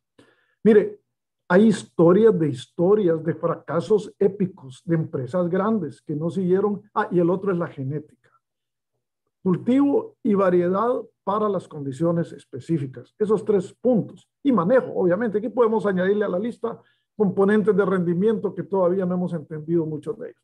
Ahora bien, cumpliendo eso, usted tiene el éxito de su cultivo. Y hago eso porque, vea, Muchos cultivos no, no, y después que le puse esto, que le puse el otro, y sobran los colegas que ahí le dije, ¿sabe qué? Los vendedores de, los vendedores de sueños, les llamo yo, encantadores de serpientes, le llevan a vender cebos de culebra, póngale esto porque le cura todos los elixires mágicos. Eso no funciona, colegas, no funciona. Hay que hacer un análisis previo a la inversión del, del componente ambiental, el cual clima, suelo, agua, son componentes fundamentales. Quería hacer esa observación porque eso es fundamental en todo cultivo. Sí, bueno, el tema, no, no conozco y no me preparé para esta conferencia, estoy aquí invitada de última hora. De última hora. Eh, pero no, no conozco con fundamento el tema del HAS. Eh, lo que yo tengo en, en, en, mi, cabeza es que el HAS es de temperaturas más frescas que, que, que la zona cafetalera, y la zona cafetera, sin embargo, por ejemplo, en Honduras le están sembrando en, Comayagua, en las zonas de laderas de Comayagua, que son 500, 600, 700 metros sobre el nivel del mar. Recordemos que hay un desfase de altura en temperatura, no es lo mismo hablar de 500 metros a 15 grados latitud norte, que es donde se encuentra Honduras o Guatemala todavía más al norte, 17, 18 grados latitud norte, que hablar en Colombia de 4 grados latitud norte, o México, eh, o México que está todavía más, más al norte. Entonces hay, debe haber un ajuste de, de, debe ser por, por, biotemperatura, no por altitud. Em, eh, mi referencia es la, la, zona cafetera y más arriba, pero por favor consulten porque yo puedo estar equivocada. Ahora, 30 grados centígrados que refería el doctor me parece una temperatura muy alta, ya para cualquier cultivo, para cualquier organismo, eh, es una temperatura de estrés. Así que diría de máximo yo 25 grados centígrados eh, como ideal. Si, si llega a 30, estamos hablando sobre el nivel del mar y en épocas cálidas, en, la época, en, las regiones del norte o del sur. Eh, así que, que, hay que tener cuidado con esa selección de, de, de la biotemperatura. Bueno, doctores, vamos a seguir con otra pregunta de una gran amiga de Metalosate de Costa Rica, la ingeniera Marta Monge, con justamente que están ahí en el chat de Zoom junto con el ingeniero Sergio Sancho, que también están haciendo algunas preguntas. Marta Monge nos pregunta, les pregunta, una plantación establecida de aguacate, ¿cada cuánto debe encalarse? Ok, vea, la doctora nos deja porque tiene otro asunto que atender acá. Muchas gracias, doctora. Gracias. Mire, e, el encalado es un tema sencillo de manejar, pero lo hemos complicado nosotros porque pretendemos solucionar el problema de pH de un suelo por poquitos. ¿Y por qué digo por poquitos? Y porque no entendemos la química del suelo muy bien. Me voy a referir a Costa Rica. Costa Rica tiene tiene una situación muy bondadosa, que son los, los, los, suelos volcánicos del país. Es un país bendito por volcanes, aunque de vez en cuando tiembla o terremotos, pero, pero hay, que, hay que verlo en la parte positiva. Pero la química en suelo volcánico es, se sale de lo que, de lo que, de lo que estudiamos clásicamente en los textos de, de suelos. Y los quiero referir en Costa Rica a los trabajos del doctor eh, Alvarado ya retirado de la UCR. El doctor Alvarado tiene un libro clásico que se llama Andosoles de Costa Rica o suelos volcánicos de Costa Rica. Alfredo Alvarado, el querido colega, amigo también personal. Y el doctor Alvarado ahí trata ese tema. ¿Qué pasa cuando nosotros encalamos un andosol, que es donde se da, o de influencia fuerte volcánica, que es donde se da la zona, la zona aguacatera de Costa Rica? Eh, los suelos volcánicos tienen una capacidad tampón o de resistencia al cambio de las más grandes que hay en suelos. Cuando nosotros encalamos, el pH de un andosol se nos puede disparar, otros que se mantiene estable, pero lo que sucede es que cuando tenemos esos grandes, esas grandes fluctuaciones dentro de una química, recuerde que, que la, la mineralogía del andosol es amorfa, no tiene cristalinidad no son patrones definidos, por tanto se vuelve bastante impredecible. Entonces, eh, ante esa situación, eh, cuesta subirles el, el, pH al suelo. Entonces nosotros, como el costo es tan grande, uno, costo es grande, otro, las fuentes de cal que hay en el mercado dejan mucho que desear en dos aspectos. Uno, tamaño del grano. Son granos, entre más grueso el grano del, del material de encalado, más lentamente soluble se vuelve. Y el otro es el grado de pureza. Recuerde que, que, el, que la cal pues, es, un, es un mineral, es, de, de, formación natural y va a variar su pureza. Hay un producto, es un producto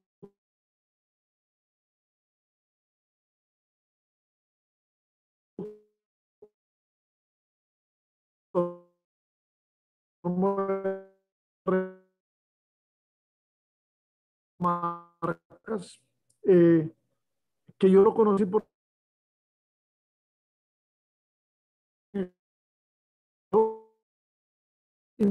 mira, a mí no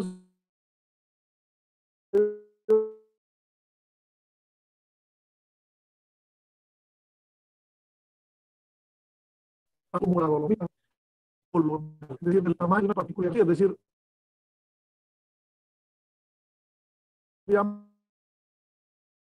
menor a 0,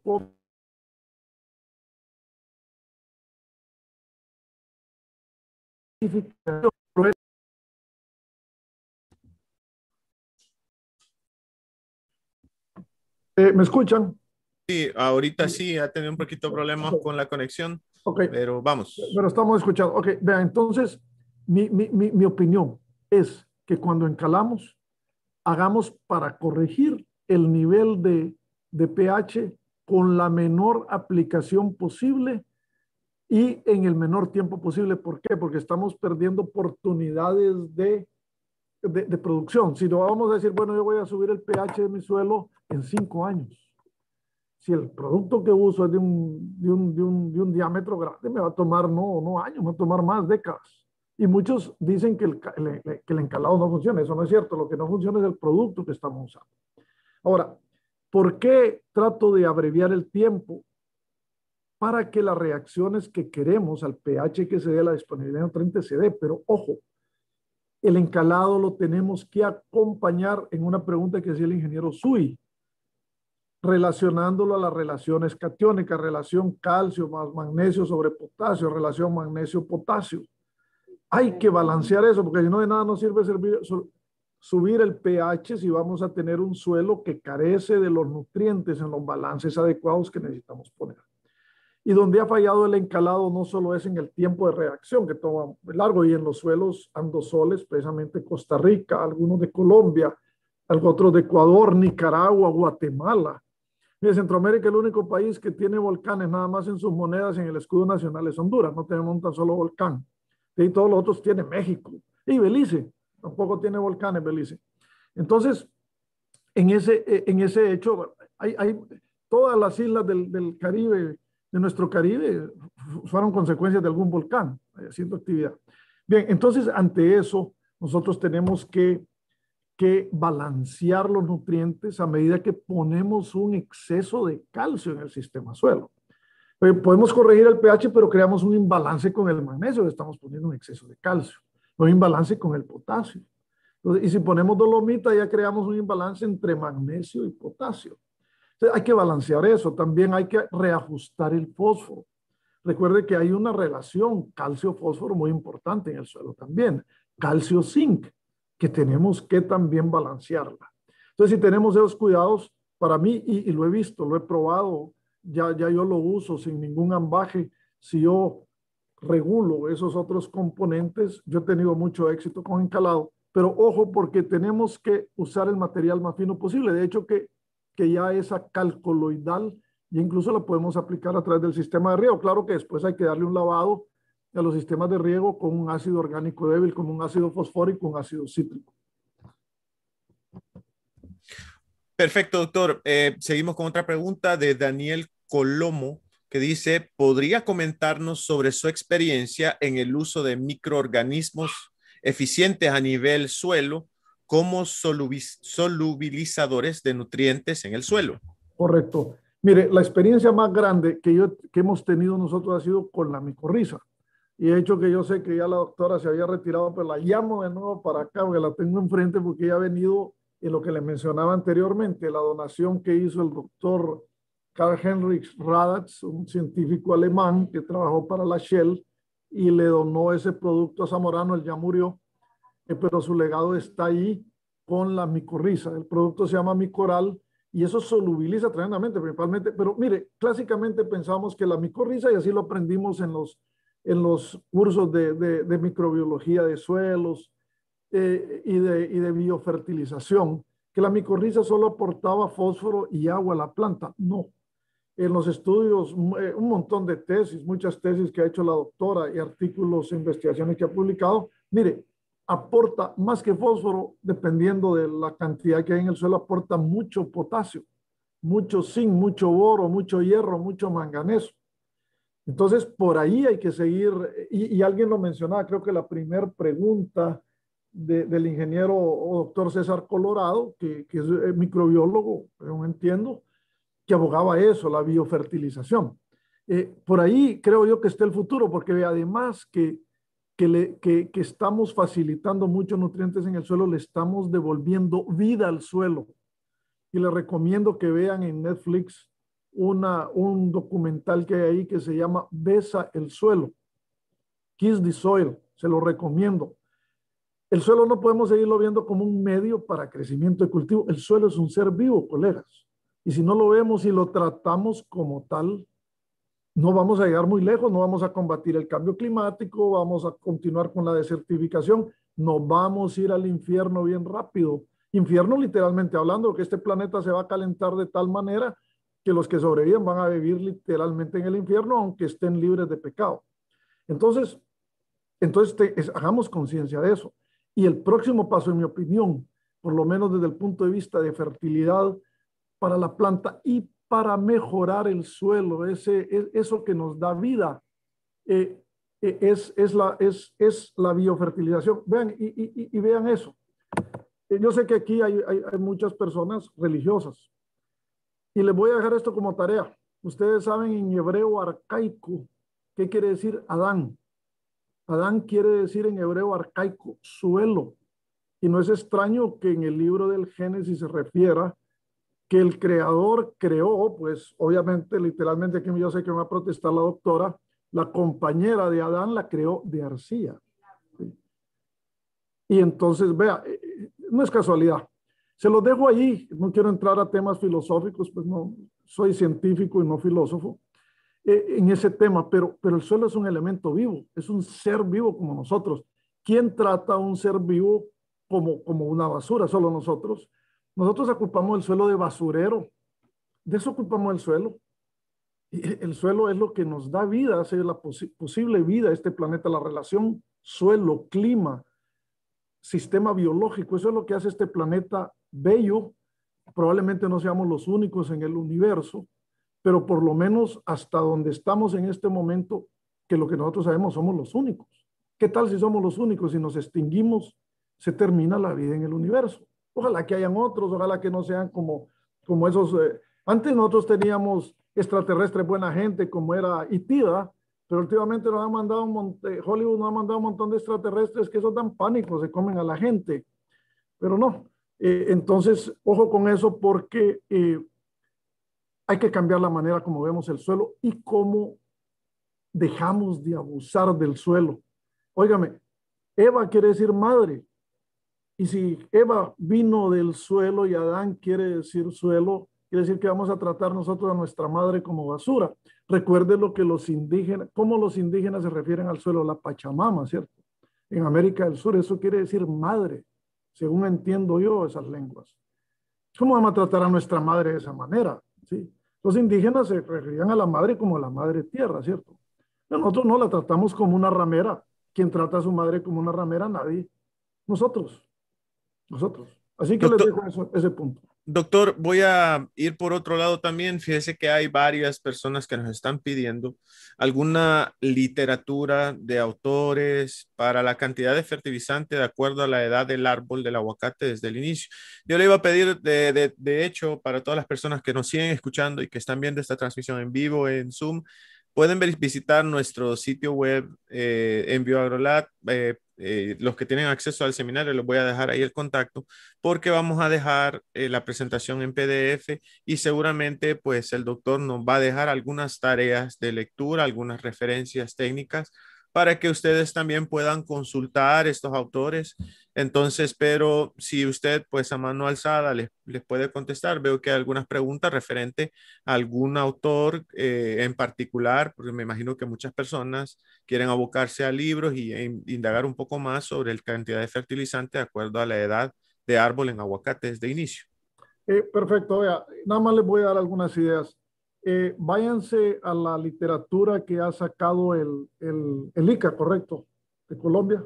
El ICA ha sacado mucha literatura en eso. Pueden entrar a sitios en la web, ahí pueden encontrar mucho. Yo, Agrosavia también ha sacado mucho, me comenta la doctora. La, la colega, la ingeniera Floria Berch de Costa Rica, voy a compartir con usted la referencia para que lo busquen. Ha sido, es una contribución del, de la sociedad costarricense de la ciencia del suelo que ha sido muy activa en la sociedad costarricense. Para esto les vamos a poner ahí en el, en el, en el sitio de Agroviolat en la web para que ustedes busquen esa literatura. Recuerden algo, la historia del aguacate la estamos escribiendo aquí en la América tropical, nosotros. Tenemos que tomar, tomar las riendas de nuestro propio destino, los latinoamericanos. Nadie más lo va a hacer por nosotros. Entonces, eso vamos a compartirlo con ustedes, ¿verdad? De, la manera. Pero les cito esos y se los vamos a poner ahí para que lo busquen. Gracias, doctor. He hecho mucho trabajo en eso. Preguntan qué elemento debe estar más alto una vez en producción, el potasio o el magnesio. Eh, definitivamente potasio. Les mostré eso, cómo el potasio va decreciendo de la semana cero a la semana cuarenta y tanto en el fruto y el potasio se mantiene. Una demanda un poquito alta al comienzo, y, pero se mantiene alta el potasio definitivamente. Pero recuerde que eh, eh, tener magnesio, tener magnesio suficiente garantiza la integridad fotosintética de la planta. Ok, doctor, eh, preguntan, ¿el requerimiento de nitrógeno en el ciclo de floración y o llenado de fruto es alto? Eh, le, mostraba, le mostraba que sí, en el gráfico de, absorción, pero tiene sus bajos, sus mesas, incluso unos bajoncitos, pero recuerde que al final en el llenado del fruto se necesita producir biomasa para llenado del fruto.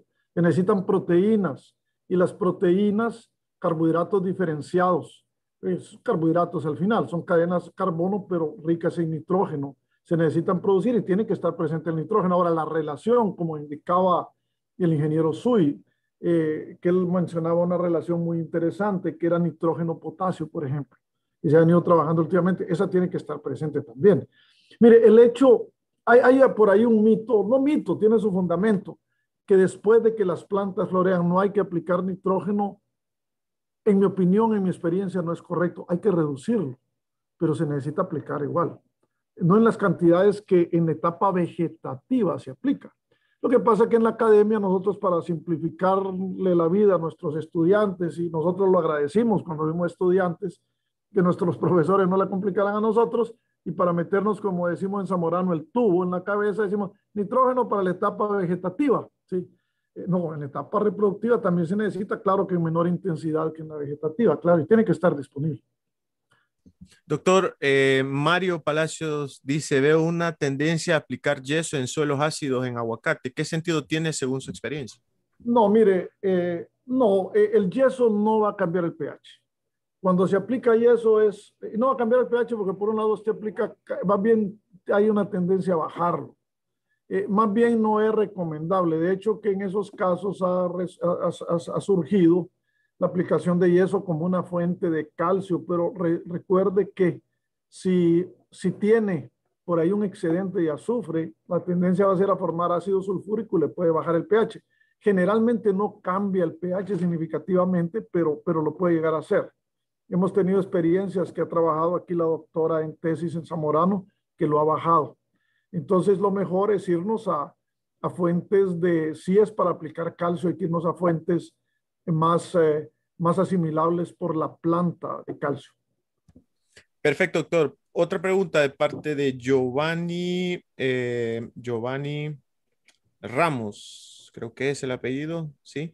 Saludos, asumiendo que se tienen las condiciones húmedas en suelo necesarias para la fertilización y de acuerdo a los requerimientos nutricionales del cultivo basado en el análisis edáfico y foliar, ¿cuántas, ¿en cuántas fertilizaciones al año es recomendable dividir el requerimiento total de la plantación? Vean, eh, el, el fertirriego nos ha venido a abrir una, una gran oportunidad de aplicar riego eh, fertilizante si diariamente o incluso en flores que lo hacíamos varias veces al día eh, a través del fertirriego. Pero recordemos que a medida que, y, eso es así, ya vimos cómo en el llenado del fruto tienen que estar todos los nutrientes presentes. Ya vimos ahí las curvas de absorción de nitrógeno, fósforo, potasio y hay para elementos menores también cómo, la planta lo necesita, pero hay que mantener las relaciones. ¿sí?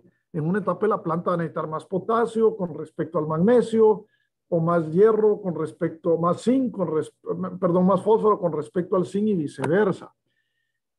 Eh, y para eso hay que conocer muy bien la nutrición de la planta a través de todos sus estadios de desarrollo o etapa fenológica. Entonces, teniendo eso en cuenta, vea, diariamente, yo aprendí esto allá cuando el arcoíris era en blanco y negro en Israel. Eh, cuando fui de entrenamiento, allá me mandó chiquita eh, con Israel, que, en ese tiempo yo manejaba. E, ellos inventaron el riego por goteo y, la fertirrigación.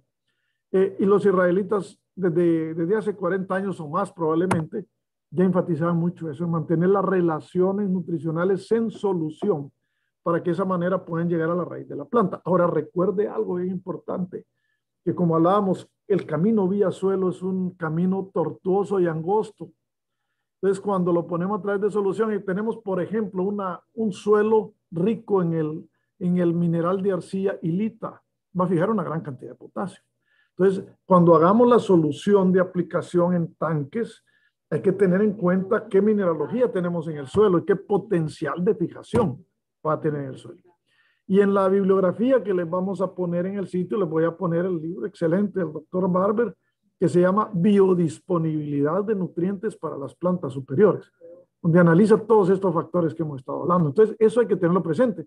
Pero muy importante, por eso estamos compartiendo con ustedes estos datos, esos cuadros que vienen de los trabajos de la ingeniera Floria Berch de Costa Rica, eh, de, de, de, de mantener las relaciones. Hay que cambiar las proporciones. Eso sí hay que tener cuidado. Bueno, un saludo a los amigos de Casagri que nos están escuchando, nos están viendo, que justamente están ahí muy pendientes desde Costa Rica. Ellos son los distribuidores de Metalosate para, para allá, para Costa Rica. Un fuerte abrazo a todo el equipo ahí de, de Casari y a la familia eh, Garófalo. Muchas gracias. Eh, viene otra pregunta, eh, otros amigos de Colombia, de Finca La Sierra desde Roldanillo, Valle del Cauca, Colombia. Gracias a los amigos por estar ahí presentes. Dicen, si la aplicación de nitrógeno en época de floración podría ser la causa de pérdida de flor. Eh, exceso, probablemente. Probablemente pueda influenciar, pero lo que yo he visto en la pérdida de flor, eh, más que nutricional, son efectos climáticos. Y mire, hay que tener mucho cuidado con esto, y lo hemos estado viendo últimamente en café en Centroamérica. Eh, eh, como consecuencia de este caos climático, eh, cuando nosotros tenemos demasiada flor dentro de en, las plantaciones, yo lo he estado viendo últimamente en café, los últimos años en café, muchas de esas flores no cuajan, no cuajan, y lo mismo debe suceder en aguacate. No lo he visto en aguacate, pero lo mismo debe suceder. Entonces, y, y también sabe que otra cosa que causa un problema de caída de flor falta de calcio. Eso, más que nitrógeno, es la falta de calcio, porque no se forman los pectatos que mantienen los pétalos de la flor juntos y se cae, se, desintegra la flor por falta de calcio. Y mire, el calcio, por ejemplo, en, en musáceas es el, el, el, causante de la, de la, mancha de madurez y al no, al no haber pectato de calcio, las células colapsan. Eh, la célula, eh, un tejido no se une con el otro, necesita pectato de calcio para que eso se dé. Entonces, al no haber calcio en suficiente, y recuerde que el calcio no es un elemento móvil dentro de la planta. Calcio que entra, calcio que se utiliza formando pectato de calcio, que es el que mantiene las células vegetales juntas, ¿sí? lo que nos referimos a pared celular, es lo que une las paredes celulares, es la, el cemento, digamos, de pectato de calcio. Entonces, al no haber eso, al haber muy pobre los la, planta, la, flor colapsa y se cae. Eso lo hemos estado viendo en café. Y claro, al no haber suficiente agua en el suelo, la planta, recuerde que el, calcio y el boro son, son elementos que clásicamente mueven dentro de la planta por flujo de masa. Otra cosa que causa problema de caída de la, de la hoja, de la flor, perdón, es cuando la humedad relativa es bien alta. Entonces la planta no transpira. Recuerde que la transpiración es un fenómeno físico el agua se mueve de mayor concentración a menor concentración. Cuando, cuando, cuando tenemos un equilibrio de humedad dentro de la planta con respecto a su atmósfera inmediata, la transpiración no se da. Entonces, al no darse la transpiración, no, no hay aquella bomba que ale agua a la planta y por ende el calcio y el boro no entran. Entonces, no entran dentro de la planta y, y no se transportan de la raíz a la parte aérea recuerde que va contra un gradiente gravitacional, va de arriba, va de abajo para arriba. Aun cuando haya el, efecto de capilaridad, sabemos que los, que los eh, tejidos conductores son microscópicos. Entonces se da mucho el factor de, de, subir por, por, por, por, cohesión y adhesión. Pero sin embargo, en esos factores, yo lo he visto clásico, ahí se forma, no se forma pectato, entonces viene el colapso de la, de la flor. Gracias, doctor. Vamos a un par de preguntas más. Ya vamos a terminar y cumplir nuestro tiempo. Dijimos que íbamos a finalizar con la ronda de preguntas hasta las 5 de la tarde. Quedan un par de minutos. Entonces vamos a seguir con una pregunta que está en nuestro Zoom, que es de Pedro Pelicó. Dice, doctor Gauguel, ¿cómo podríamos mantener un suelo en sus óptimas condiciones y cada cuánto es recomendable realizar un análisis de suelo? Ok. En su forma óptima hay que volver a lo que el suelo fue en algún momento, que ya no quedan suelos vírgenes en nuestra América, hombre. Entonces hay que volver a lo que el suelo fue. Es decir, materia orgánica, por ejemplo, ponerle materia orgánica, eh, descompactar el suelo, devolverle su estructura al suelo. Con la textura no podemos hacer nada. La cantidad de arena, limo y arcilla ahí está. Pero cómo se agregan esas partículas, lo que de materia orgánica, devolverle la vida al suelo, el factor microbiológico y biológico. Permitir la vida del suelo, no manejar esos suelos desnudos, por el amor de Dios.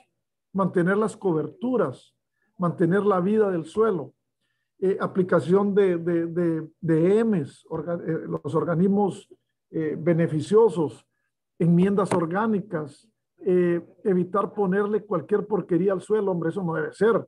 Es como cuando nosotros vamos y comemos cualquier comida chatarra, ¿qué es lo que pasa? Viene la obesidad, viene la alta presión, viene la, el azúcar y vino el virus y nos llevó. Entonces, eso, ese es el suelo. Esa es la manera. Ahora, ¿cada cuánto hacer análisis de suelos? Antes de sembrar hay que hacer un análisis de suelos, tanto físico, perfiles, profundidad efectiva, físico, fertilidad física, ver dónde estamos, tomar la muestra para análisis químicos, todos los elementos. Luego, una vez establecemos eso, por los primeros tres años de la plantación hay que, hay que muestrear el suelo una vez al año. Luego que ya vemos cómo el suelo se comportó, principalmente en suelos volcánicos, que sabemos que, que, que, su comportamiento es bastante errático, tienen un comportamiento raro. ¿sí? Porque todavía no entendemos la química de muy bien de componentes amorfos, como es el alofano, igual que la materia orgánica. La materia orgánica sigue siendo una bola de espagueti para, para nuestros modelos. Entonces, una vez eso, podemos espaciarlos cada dos, tres años.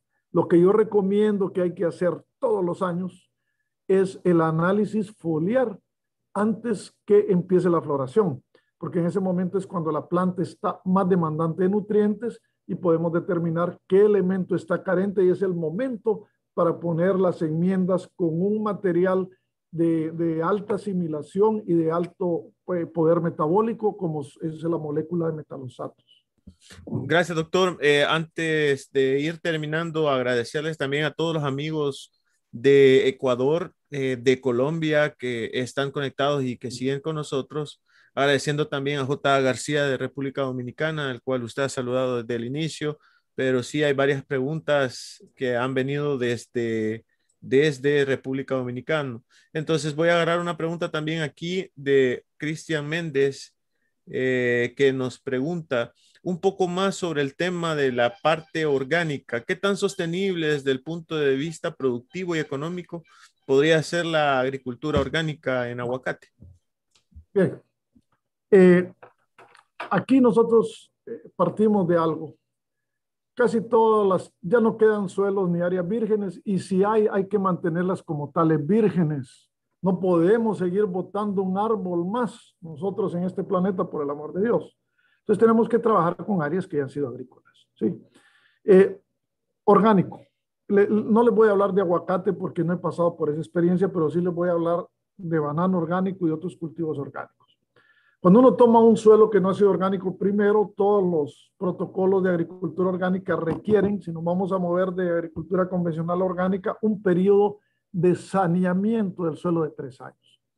En ese momento, eh, si ya tenemos el cultivo establecido, digamos, de aguacate bajo un sistema convencional, nos vamos a mover orgánico, claro que tenemos que cambiar todo, tenemos que irnos a enmiendas orgánicas, ya no podemos usar sales, tenemos que irnos a tés orgánicos, tenemos que irnos a metalosatos para aplicar foliar, y eso, eso es un cambio para la planta, un cambio drástico. Y los primeros tres años, créanme que cualquiera tira la toalla, porque los rendimientos se vienen abajo, como cuando usted lo cambian de casa Mira, los ganaderos, yo me crié en una hacienda ganadera en Honduras y, y, hay un dicho allá que dice que vaca, vaca que cambia querencia se atrasa en la aparición, y es cierto. Le pasa una vaca de una hacienda a otra y se le atrasó en la aparición porque cambió de potrero, así de sencillo. Eh, cuando uno cambia eso, los primeros tres años son dolorosos, pero vea, Después de eso empieza la producción a subir, subir, subir, subir. Les voy a dar este ejemplo. Por casi 10 años en Ecuador, la finca orgánica de Dol Buena Esperanza, Nueva Esperanza, perdón, en la provincia de Manabí, Calcetas Manabí, batió los récords de producción bananera convencionales y orgánicos en el Ecuador.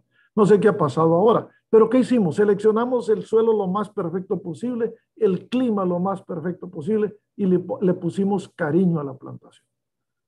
Con esos elementos, ¿quién puede perder? Por eso les digo, escojamos bien el suelo. Para la producción orgánica, el éxito es, mire, clima lo más seco posible para evitar los problemas de enfermedades. Abundante de abundancia de agua de buena calidad, que ya eso es un gran reto para un clima, un clima seco, encontrar buen agua. Entonces nos tenemos que ir casi que aguas sub, subsuperficiales o acuíferos, que muchos de ellos son salinos. Ojo con eso. Y el otro, el suelo de mejor calidad física, química y biológica posible. Mire, si nosotros no vamos, y me, me, me gustó mucho el, el, el, comentario del ingeniero Colorado, que fue la primera pregunta, tenemos que volver a enfocar la manera como nosotros vemos la fertilización del suelo. El manejo del suelo tenemos que irnos al factor biológico. Sin el factor biológico activo en el suelo, sin, sin diversidad biológica en el suelo, el suelo no puede ser lo que es, un ser y un ente vivo. Entonces, no vea, a mí no me cabe duda que, que, que el, el, la producción orgánica de aguacate no solo es posible, va a ser muy exitosa. Es más, les voy a anticipar algo. Cuando uno ve los mercados internacionales, Europa principalmente, es un mercado de alto valor, esa gente valora un producto orgánico y el valor económico, lo que se paga por un producto orgánico es muchas veces arriba de un producto comercial y hacia allá va la humanidad con tanta pandemia y cosas, ya está demostrado que entre más saludable esté una persona, más aguanta estos golpes. Bueno, con esto, doctor, vamos a darle cierre a nuestro evento, agradeciéndole primero a Dios eh, por tan exitoso evento. Tenemos muchos saludos, muchas felicitaciones de parte de todos los que han participado. Le quiero dar las gracias en nombre de todos los compañeros, clientes, distribuidores, amigos en todos los países que nos están escuchando. Esto se va a replicar y eh, vamos a tener más y mejores eh, conferencias también adelante junto con el doctor y con otros invitados. Los queremos esperar y invitar a las próximas conexiones con Metalosate. Nosotros vamos a estar en el seminario de aguacate cada miércoles a esta hora. Eh, bienvenidos a los que se quieran incorporar, acérquense a sus distribuidores en cada país y comuníquese directamente con nosotros a través de nuestra plataforma en Facebook, en YouTube y también a través de nuestra app. Agradeciendo mucho al ingeniero, al, al doctor Gauguel, perdón, y a, la, y a la doctora que están allá en Estados Unidos, esperando pues verlos muy prontos en salud y tenerlos por acá en nuestros países. Gracias, doctor. Este es todo para este día. Dios me lo bendiga. Cuídese, doc. Saludos. Saludos a todos. Felicidades.